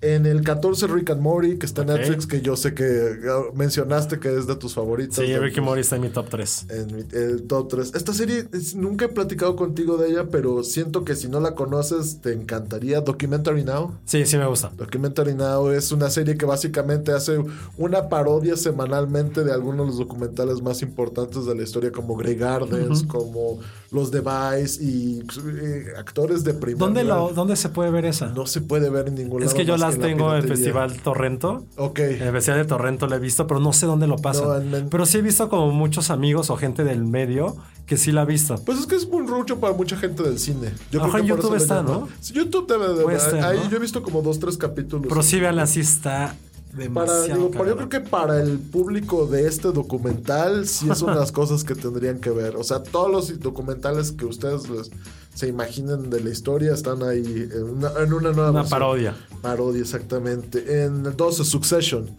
Uf. ¿Sí le entraste a Succession? sí. Ya le estoy viendo la primera temporada. Le entré muy tarde. Pero- Qué cosa. Qué cosa tan maravillosa. Sí, es de las mejores. Y es una serie que parece muy seria, pero es una gran comedia. Tiene sus. Tiene un momento. Pero sí fue lo que platicaba también con un amigo que era como. ¿Qué hubiera pasado si el ciudadano Kane, si William. Randolph Hearst hubiera estado viviendo en esta época moderna? Wow, sí, sí. Y yo, por ejemplo, yo le- nunca le quise entrar al inicio porque me recordaba mucho Newsroom. ¿Te acuerdas Ok. de serie de HBO que Sí, como sí, era algo sí. de medios. Sí, pero, Pero pues, después me dijeron- Aaron Sorkin en su más cursi. Pero me dijeron, a ver, güey, neta vela. Sí, sí. Fue de, bueno, está bien. Y fue como, güey, ¿qué onda? ¿Qué, qué es esto? Quiero llegar a la segunda temporada. En la segunda explota todo. Yo creo que es la versión Me han dicho más que la segunda temporada es, gran, es mejor Es que la ma- primera. Yo creo que es mejor que, que la, que la primera. Ok. Y aparte, te va, el que no ha sacado la primera, te va a. Te va a Sí, voy volar con el la capítulo cabeza. 3, 4. Bueno, el 11, Watchmen. ¿Ya le entraste a Watchmen? No. Es. Oye, por- pero tan, tan alta Watchmen. Watchmen está rompiendo. Yo creo que hasta Alan Moore le gustaría Watchmen. Wow. Que, que- Porque se ha escuchado muchas cosas polémicas alrededor de ¿Polémicas buenas o malas? Malas de, de la narrativa, que si el cómic va muy lenta, que qué está ocurriendo. Eh, o es el propósito de. Es el propósito de. y Si conoces, pues, yo, yo sé que tú el trabajo de Damon Lindelof entiendes Sí. un poco ahí cómo, cómo estructura las cosas y. Y digo, faltan todavía, es extraño y sí está muy alto para una serie que todavía nos faltan, apenas llevamos 7 de 9 capítulos, pero pero ahí va. Yo, Bien. HBO se la recomiendo. Nathan for You, ¿alguna vez? Sí, este, pues sé que tú eres muy fan de Muy eso. Sí, fan platícanos, porque creo de- que sí vale la pena. Nathan, Nathan for You es este, esta do- serie documental falso donde un personaje este, está tratando de ayudar a negocios pequeños a hacerse más grandes. En Estados Unidos se volvió muy popular porque encontró una forma para este, hacer una parodia de Starbucks, que en Estados Unidos puedes hacer este, un Starbucks si lo haces bajo la ley de parodia. Entonces creó este rollo que se llama Dump Starbucks para ayudar a una, ca- una cafetería pequeña y se volvió un éxito en los Estados Unidos. Él está detrás de un montón de videos virales que la gente no sabía que eran videos virales para ayudar a pequeños negocios. Y se ha convertido en una de las cosas más extrañas, más absurdas, pero más humanas que yo he visto en la comedia contemporánea. Le digo, es, es, es un documental, es, y es este personaje, Nathan Fielder, que es un comediante canadiense que lleva muchos años haciendo cosas interesantes. Iba en la misma, en la misma preparatoria que Seth Rogen. Wow, o sea, son de esa misma. Son de la- él es Sí. un poquito más chiquito, pero él estaban en su grupo de improv y... Lo que te decía, o sea, él es, o sea, yo lo conocí también por sus cosas de stand-up a Nathan Fillion, pero esas, esa serie en particular, o sea, le empecé a, a escuchar mucho por todo lo que decías de ella. es muy, es muy, es muy extraña, es, es, es, es real. De repente también, al igual que Review, tiene un hilo personal conductor muy extraño que no lo puedes ver en las primeras ocasiones. Pero a medida que vas conociendo al personaje y esta necesidad de conectar con la gente, te das cuenta que es algo. te están moviendo la cabeza, te están moviendo las emociones Bien. muy fuertes. ¿Esa dónde la podemos Esa ver? también hay que También. Festival de Torrento. El Venga. Torrento. En el 9, Better Call Saul. Ok. ¿Le entraste? Nunca le he entrado. Penny y Elsa son bastante, bastante fans. Para mí es la cosa hecha con más artesanía en la televisión. Es una cosa maravillosa. 8. Fleabag. Bien. ¿Le entraste? Sí. Maravillosa, ¿no? Sí, esta es la. Es, odio que digan que era una Batina Fey. Es simplemente es otra cosa, es otra cosa completamente distinta. Sí, es como un llamado no feminista, sino simplemente una revolución televisiva a nivel personajes femeninos. Sí, y con un montón de cosas. Yo creo que mucho hablamos de esta cuestión de romper la cuarta pared. Yo creo que esta es la primera serie que lo hace de una forma. Una forma tan natural y con un sentido. Y que tiene parte. es- y sirve para la historia, ¿sabes? Y que es como gratuito. Y me gusta que se habla acerca de esta liberación de una generación en cuestiones Totalmente, religiosas. totalmente. Creo que ese es como un subtema que tampoco es que esté tan sutilmente puesto, pero que te habla de cómo ya todos aquellos que hemos vivido, crecido y madurado en este siglo, se nos dando cuenta que la religión no es con lo que no fuimos lo había pensado, pero está como muy similar a Lady Bird y es lo que estábamos Sí. diciendo hace rato. Tiene esta, esta conexión. Sí, y creo que sí es uno de esos personajes icónicos de los cuales vamos a hablar durante Sí, mucho tiempo bronca, después. Sin bronca. Yo, fueron dos temporadas, está en Amazon. Yo espero que esta haya sido la última, tal vez. Porque ahora va a trabajar en HBO. En HBO. una Ah, serie no para HBO. eso. Y también escribió ahorita la de. Eh, James Bond. La de James Bond escribió. Es una mujer es impresionante. Y vean este Fleabag. 7. Parks and Recreation, que la pueden ver en Amazon. Sí, en, sí, en Netflix también. ¿Netflix? No, en Amazon, tienes Amazon, razón. Sí, en Amazon. Y que fue un semillero de las estrellas que Un vimos este, pues, estos Chris años. Pratt, este. el Aziz vato de Ansari. Aziz Ansari. Amy Poehler ya era Amy Poehler. Sí, ya, ya. ya, pero Adam Scott también, que no era tan... No era tan cono- conocido, pero. Pero a partir ayudó. de esto fue... Eh, Billy Eichner, este. Mindy Kaling no, ya estaba antes en The no, Office. Mindy, no, no, Mindy Kaling no sale. No, no sale. porque- No, ay, se me fue la que es latina. Ay, se me fue. Ah, este, la hija, este, la que también salió en The Office. Se me fue. Bueno, Ella. Este, pero bueno, es una es un sitcom de siete temporadas que habla de esta cuestión del gobierno. Es si The Wire es esta cuestión de que el gobierno, las instituciones son malas y tenemos que este, estar al contrario. Esto es una al contrario, es como las instituciones pueden ser buenas y pueden tener gente gente responsable y, y saludable en estas cuestiones. y al final que dije, es como una evolución de The Office al final de cuentas. Sí, y es de, los, de Michael Schur, uno de los productores de The Office, fue uno de los creadores tan de esta, tanto como de Good Place. 6, The Americans, ¿le entraste? Sí. Pero, pero- Una locura. una locura, probablemente la serie mejor actuada de la década. Y que a diferencia de muchas series, siento que fue que evoluciona. La primera temporada es buena, la segunda es cabrona. Sí. Así, cada, cada temporada nos fue sorprendiendo a nivel actoral, a nivel de escritura, a nivel personajes y La a nivel música. también de lectura. Sí, totalmente. Y, ten- y tuvo mucho que ver que era ambientada en la este, En la- Estados en Unidos, la pero- Guerra Fría, perdón. O sea, como esa similitud de lo que pasaba hace 30 años, el ser humano no evoluciona. Sigue teniendo los mismos los mismos miedos, las mismas ansiedades y la misma ambición. 30 años para atrás, con espías, sin espías, como tú quieras llamarle, pero al fin de cuentas sigue pasando esto. Y fue el renacimiento de Kerry Russell, que después de Felicity tuvo ahí pequeños papeles y Pero renació. nada, y ya estás vas en Star Wars, me parece que la nueva, sí. Este. No, y el, el otro vato es uno de los grandes actores de, de- de nuestros tiempos. O sea, yo creo que no sé por qué no le han dado nada. Pero bueno, en 5, ya rápido, Atlanta. Ok, bien. ¿Te- ¿Le entraste? La primera temporada la vi completamente. Fue el momento en que me enamoré de Donald Glover y que ¿Por qué empecé. no has- ¿Y por qué no has visto la segunda entonces? No, No, sé. tiempo. No, sí, porque, o sea, como que le entré mucho a esa, me gustó mucho. Eh, me enamoró. No es que nunca haya sido fan del hip hop, Ajá. pero con eso ya ves otras cosas con otra percepción. Claro. Y te das dando cuenta de Donald Glover, del pequeño geniecillo que Ah, es. sí, es un hombre de renacimiento muy cabrón. Sí, sí. Vean, Atlanta es una... De Atlanta, ¿qué es lo que la hace tan importante? Yo creo que esta cuestión de que está retomando el absurdo en la comedia. De repente tienes esta cuestión como de realismo mágico en el primer capítulo. Tienes a un hombre que está en un camión y de repente le da un sándwich y de repente desaparece. Pero no deja de ser esta no deja de ser un sitcom de que apa- apa- aparente transcurre en nuestro mundo. Pero tiene todos estos dejos absurdos que no sabes para dónde van.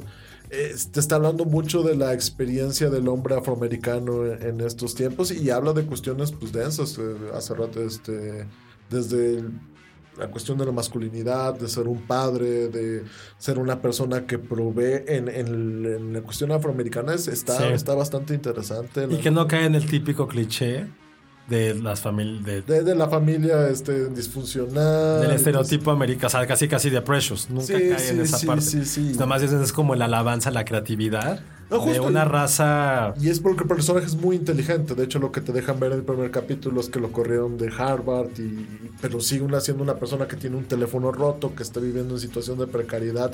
Y pues te habla a lo mejor de que pues no, no es que hay falta de oportunidades. Pero no es de una forma así, ya sabes, que te estén como regañando. Sí, no son los olvidados. Sí, justo, totalmente. Sí, Qué no es eso. estuvo. No, No, no, los no. olvidados negros.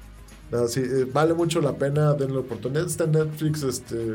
Sí, está Net- esa sí no sé si está en Netflix. Sí, me parece que sí. Y de repente tiene también un montón de capítulos que son bien experimentales, que hacen un montón de cosas con la forma diferente, hasta animación, y vale mucho la pena, Va. vale mucho la pena. Cuatro. Cuatro, Community, que para mí es mi serie favorita de toda la historia, pero... ¿Sí empezó en esta década? En esta década, dos, bueno, empezó en el 2009, Ah, ok. pero 2009 ni, ni siquiera es la primera, la mitad de la primera temporada. Ok.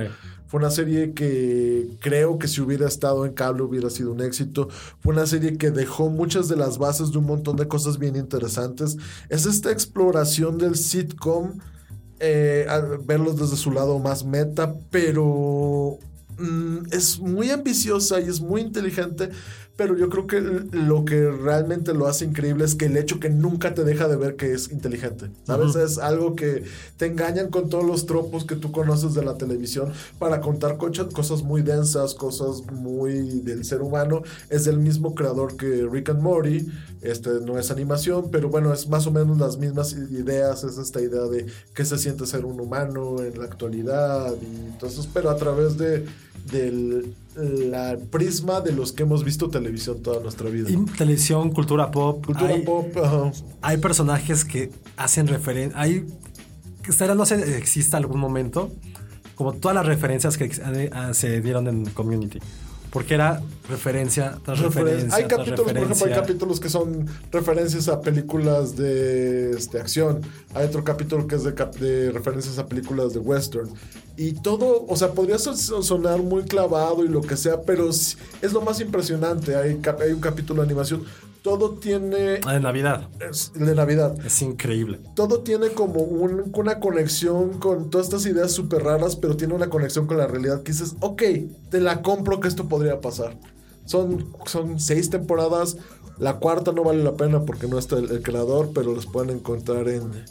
en Esa sí está en Amazon. En Amazon y, y O sea, ahí la, la volví a empezar a ver esta, estos últimos meses. súper vale la pena. Que yo creo que es lo- la primera, el siguiente, donde Sí. la gente me va a odiar. Y ese es, eh, nada más, de, vean el piloto. El si el piloto no les da ni tantita risa, están, están equivocados. Y pero fíjate que y aparte es, es bueno, pero el piloto creo que es lo que menos te deja ver el Lo potencial de la serie. Denle chance al piloto, como los séptim- el séptimo capítulo donde empieza la locura, pero no es que los demás capítulos estén malos, simplemente están Y ahora a ver, malos. número 2. Tres. Ah, vas en el 3. 3. Breaking Bad. Ok. ¿Por Yo qué te van a odiar? sabido- Yo nunca es porque yo creo que todo el mundo esperaría Breaking Bad en el número 1. ¿Tú, tú, tú, ¿Cuál es tu opinión de Breaking Bad? Breaking Bad le empecé a ver. Es que mi opinión nunca va a ser tan válida porque le empecé a ver cuando salió luego, luego. Ajá. Pero vi que tuvo tanto mame. Así todo el mundo le empezó a amar Que dije, no, bye. ya, bye. Y jamás la he retomado. En serio. Jamás la volví a retomar. Y no, ya no de plano, ya es algo que ya No sé, por no sé si, si tendría que darle. Pero es que siento que ya perdí el hype. Sí, pero yo creo que esa serie sí tiene con qué, o sea, ¿sabes? A pesar de que ya sepas en qué va a terminar, por dónde va, sí está tan bien hecho y sí hay tanta calidad de escritura. de ¿Qué fue lo revolucionario de Breaking Bad? Pues que cambiaron esta dinámica, ¿no? Que siempre tenemos esta narrativa de que el personaje empie- empieza de una forma y termina de otra y hay una redención. Aquí es al revés. Este es lo que quería hacer este Vince Gilligan era decía que es eh, Mr. Chips, este es un personaje así muy, muy buena onda, termina convirtiéndose en Scarface. Y lo más interesante es que a pesar de que se convierte en este personaje repugnante, que es un criminal, encuentra la forma que el público vitoree, que este, vitoree, que conecte con él humanamente. O sea, Walter White es la definición perfecta de lo que es un antihéroe. Yo creo que es el primer y último gran antihéroe de la televisión. Digo, también lo hemos tenido a- en Los Sopranos, hemos tenido.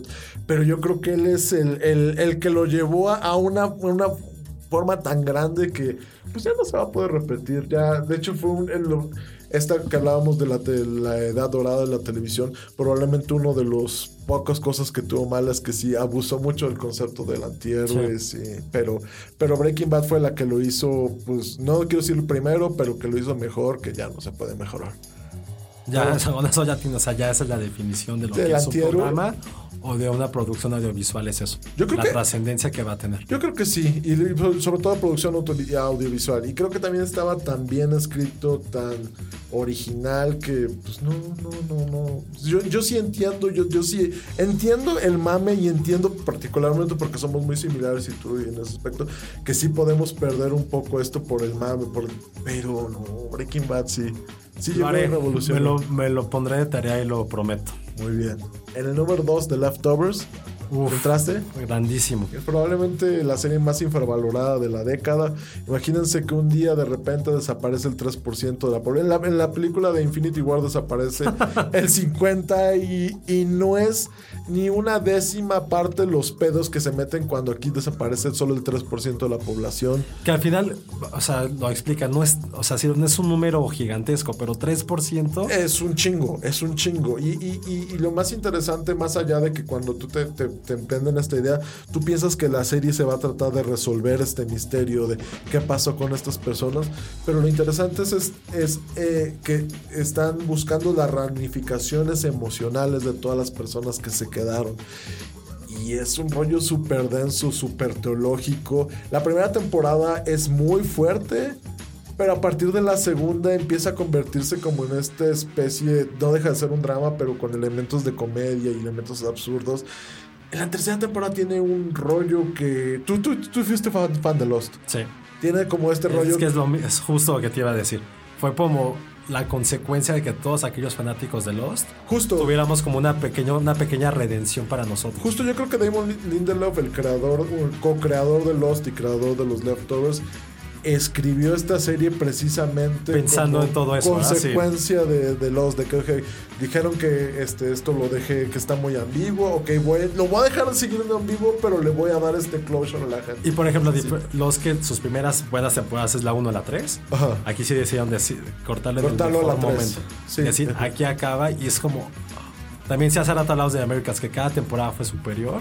Eso sí fue el mejor ejemplo de narrativa. Un storytelling, creo que la- lo que hace a The Leftovers, lo, lo trascendente y lo fundamental para estos años fue la narrativa que hicieron.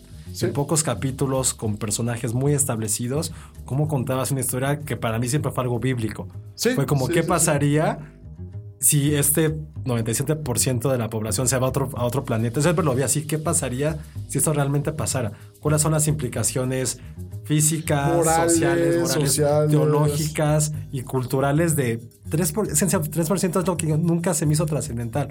Es como de 100 personas, 3, pues no pasa nada.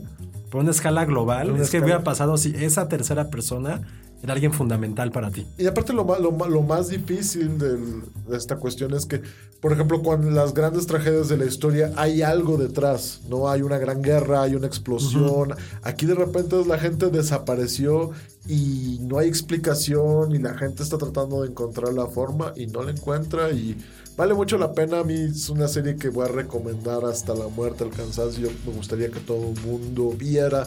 The Leftovers, a diferencia de la primera, el- que ocupa el primer lugar, que es una serie que según yo todo el mundo vio, o si no, la gran mayoría que es Mad Men.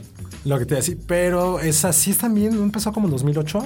Mad Men empezó en el 2008, pero pues la verdad yo sí hice un poquito de trampa, todavía Sí. tuvo, todavía tuvo hasta el 2014 14. me parece.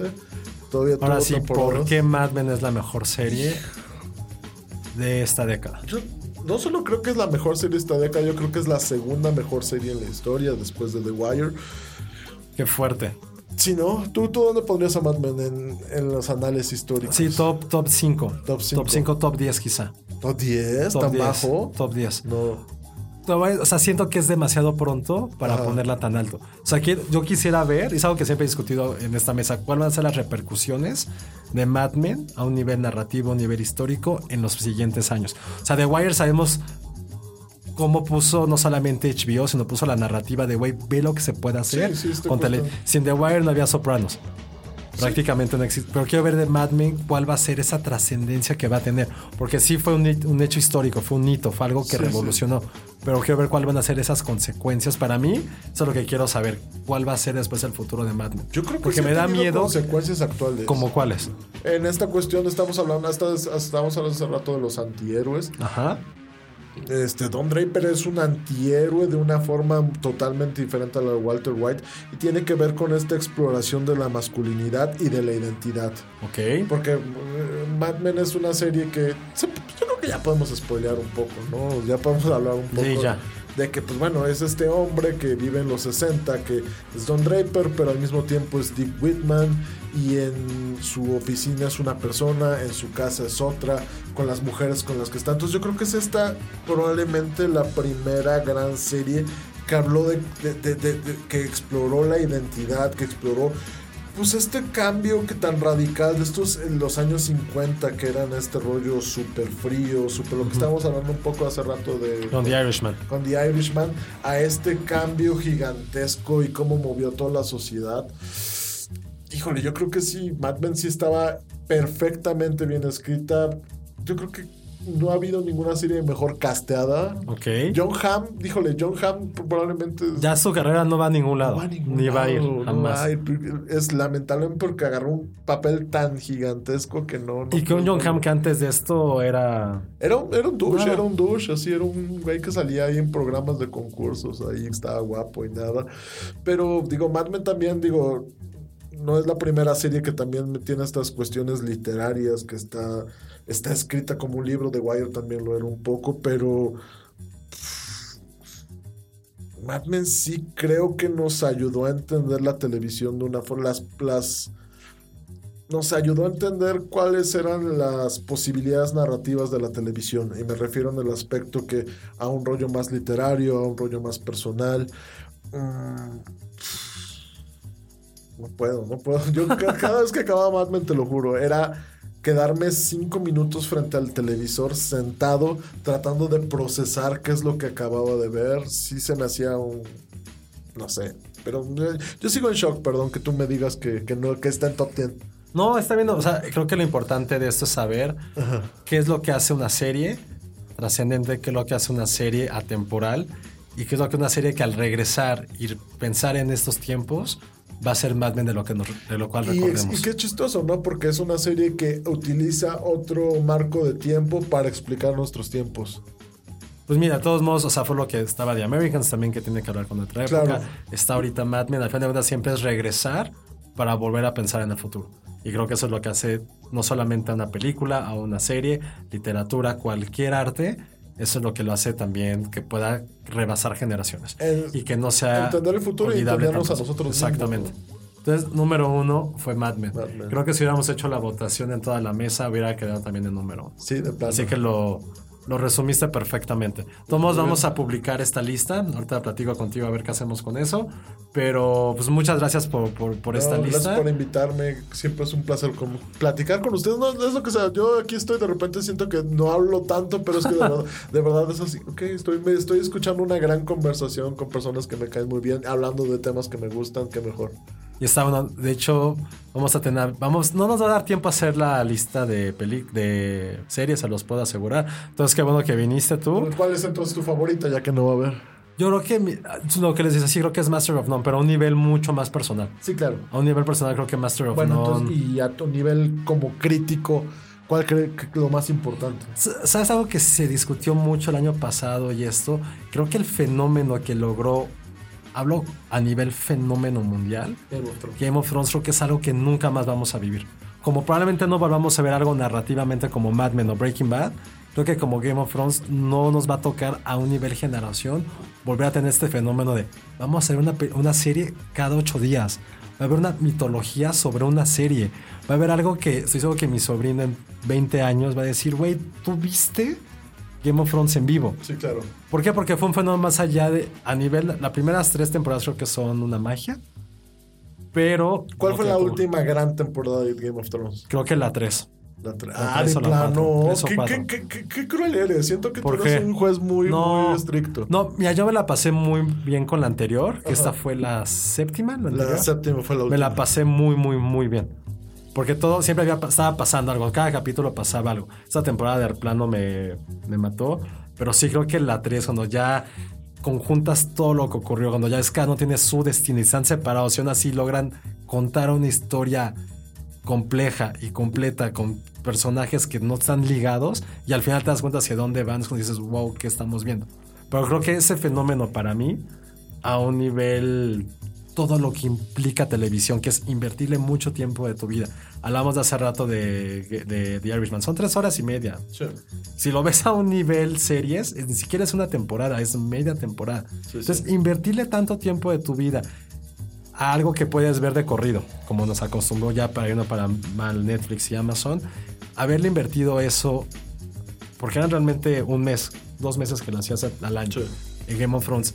La discusión que, es, que había después, esta parte también de cómo se integró internet, redes sociales para crear una conversación, para crear un fenómeno global, no lo hemos visto. Ay, ni siquiera con un no ni siquiera con el mundial pasa eso, con el Super Bowl no ocurre, con nada que tenga que ver con cultura pop ocurrió tanto como Game of Thrones. Y para mí eso es algo que ahorita lo sentimos muy cerca, pero quiero ver qué pasa en un, en un tiempo que digamos, güey, ¿por qué no hemos vuelto a tener esto? ¿Por qué yo veo algo, tú ves algo y no conversamos sobre eso? A lo mejor porque la oferta es tan grande y qué bueno que hay tanta oferta. Pero en un mundo donde hay tanto y pudimos coincidir en una serie, en un momento y espacio, se me hace un mega privilegio haberlo logrado hacer. No, y sobre todo también que estábamos tan separados que es difícil que a alguien le guste que este cosas en común. Es- que la- y esto al final de cuentas, aunque o lo odiaras, estabas ahí metido. Seguro. Y lo veías porque era como, "Ah, ¿por qué a la gente le gusta? No sé. Entonces creo que eso para mí a un nivel fenómeno es algo que muy pocas veces creo que se pueda repetir. Y si no es que, por lo menos de aquí a un lustro, va a ser irrepetible. Porque no hay nadie que pueda tener ese fenómeno de producción, esa confianza en volver a hacer algo así, se me hace un poco complejo. Entonces para mí es eso, para mí por eso Game of Thrones no es que sea lo mejor, pero sí creo que a nivel cultura pop y a nivel cultural va a ser algo trascendente. Bueno, última pregunta. Ya me dijiste cuál es tu serie a nivel personal, ya me dijiste cuál es tu serie a nivel significado, pero ¿cuál es la que tú dirías, ok, esta es la que a mí me gusta, la que... O sea, no, no me refiero, o sea, en esta cuestión como... A nivel como crítico, A nivel como creo que crítico. de Leftovers. Ok. Sí, Sí, me gustan tus, de, tus tres de lecturas. de Leftovers creo que sí. Digo, porque tampoco le entra a Breaking Bad. Ok. Antes si le hubiera entrado a Breaking Bad te podría decir eso, pero O sí. podrías decir que no, pero... O- podría- con un asterisco pondría The Leftovers. Sí. Creo que Ok. sí fue un fenómeno. Y que a nivel fanático de Lost, fanático hardcore de Lost, sentí que hubo una redención. Sí, sí, totalmente. Yo O sea, sentí que la hubo como. de Sentí que fue como un. Sé lo que hiciste, Ah, sí. sé cómo me rompiste el corazón, pero creo que con esto estamos en paz. No te amo, no te odio, Damien, pero estamos en paz. Ok. Y creo que eso fue algo que creo que a muchos nos ocurrió, pero sobre Estás todo. en paz con él, Sí, estás en paz con Lost. y, pero sobre todo esto, como haber visto algo que para mí, insisto, rato que platicamos, fue como poner los lineamientos bíblicos en una serie. Sí. Y no es que hubiera así como Dios, sino cómo pones todas las avaricias, todos los, todo De lo bueno, lo malo. Bueno, o sea, de, Sí. un número importante. Pones como todos los claroscuros del ser humano Sí. en algo tan trascendental como desapareció la gente. ¿Qué vas a hacer tú? ¿Qué vas a sentir tú? ¿Qué pensarías tú? Porque es algo muy sencillo de pensar. Hay que hacer, gente, ¿cómo fue el pitch? Hay que hacer una serie que desaparece el 3% de la población. ¿Qué vamos a hacer al respecto? Ah, pero es como... ¿Y? ¿Y qué vamos a contar? ¿Va a ser como Walking Dead? ¿Va a ser algo de un megadrama? ¿Se murió esta persona? ¿Qué va a ser este güey en luto? O sea, que fue... Y fue al final, todas esas componentes de diferente metáfora y diferente lectura puestos en una serie de 30 capítulos, 24 a 30 Y capítulos. terminó siendo una historia de amor muy bonita. A pesar de Y que- fuerte. Fue una- Y fuerte. fuerte, fuerte, fuerte, fuerte. Y, y hay escenas que trascienden. Y un gran final, ¿no? A diferencia de Lost. A diferencia de muchas series, el final fue como, insisto, encontramos la paz. Y Sí, creo que es algo sí, que sí, sí. es relevante. Oye, pues qué bonita forma de... De, de- De acabar esto. De acabarlo y de ponerlo. Entonces, bien, vamos a publicar tu lista. Muchas gracias. Y ahorita seguimos con los des ya, con despedidos también porque Penny ya se tiene que ir. Y no le dejamos hablar. Escuchas un podcast de Dixo. De Dixo. Pues muchas gracias, Chema. Nosotros no haremos lista de la de televisión porque seguramente va a ganar Game of Thrones.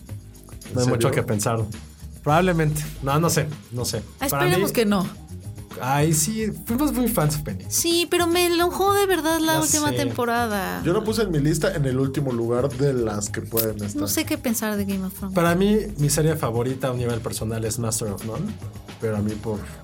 Me gustó, no sano de trascendencia, bla, bla, bla. Lo, a mí lo que más disfruté Probablemente tres Ricky Mori, dos. Con cuál me la pasé muy bien también. Ah, maldita sea, no sé.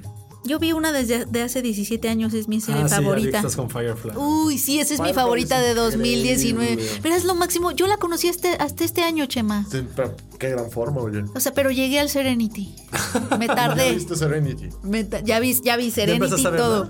Es más, estoy en una depresión post Firefly. Ok, puedes ver la siguiente que hizo Josh Whedon, Dollhouse. Esa es la que me dijo Iván. Mira, sí Dollhouse a está- mí nunca me gustó. eh. Tiene la entré primera tanto. temporada es buena, la segunda sí es como. eh, Pero Firefly es lo máximo. Firefly es increíble. Sí, Ah, la cortaron muy rápido. No, fue horrible. De hecho, estoy enojada por algo que sucedió, sucedió hace 17 años y Joss Whedon ya superó.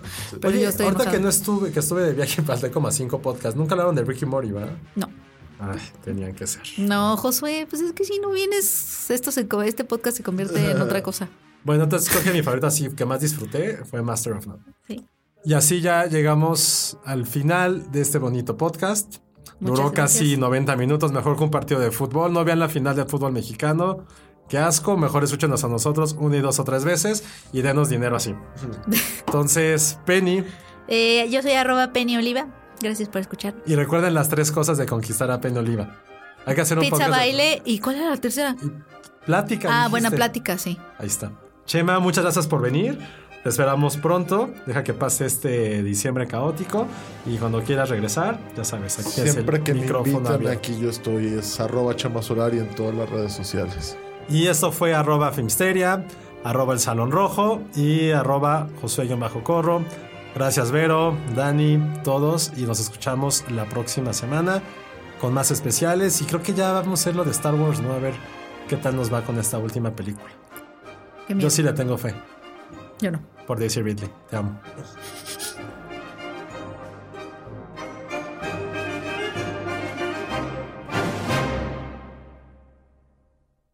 Dixo presentó Filmsteria con El Salón Rojo, Josué Corro y Penny Oliva. La producción de este podcast corrió a cargo de Verónica Hernández. Coordinación. Coordinación. Verónica Hernández. Producción general. Dani Sánchez. Dos horas. ¿Es el más largo de la historia? Even when we're on a budget, we still deserve nice things. Quince is a place to scoop up stunning high-end goods for 50 to 80% less than similar brands. They have buttery soft cashmere sweaters starting at $50, luxurious Italian leather bags, and so much more.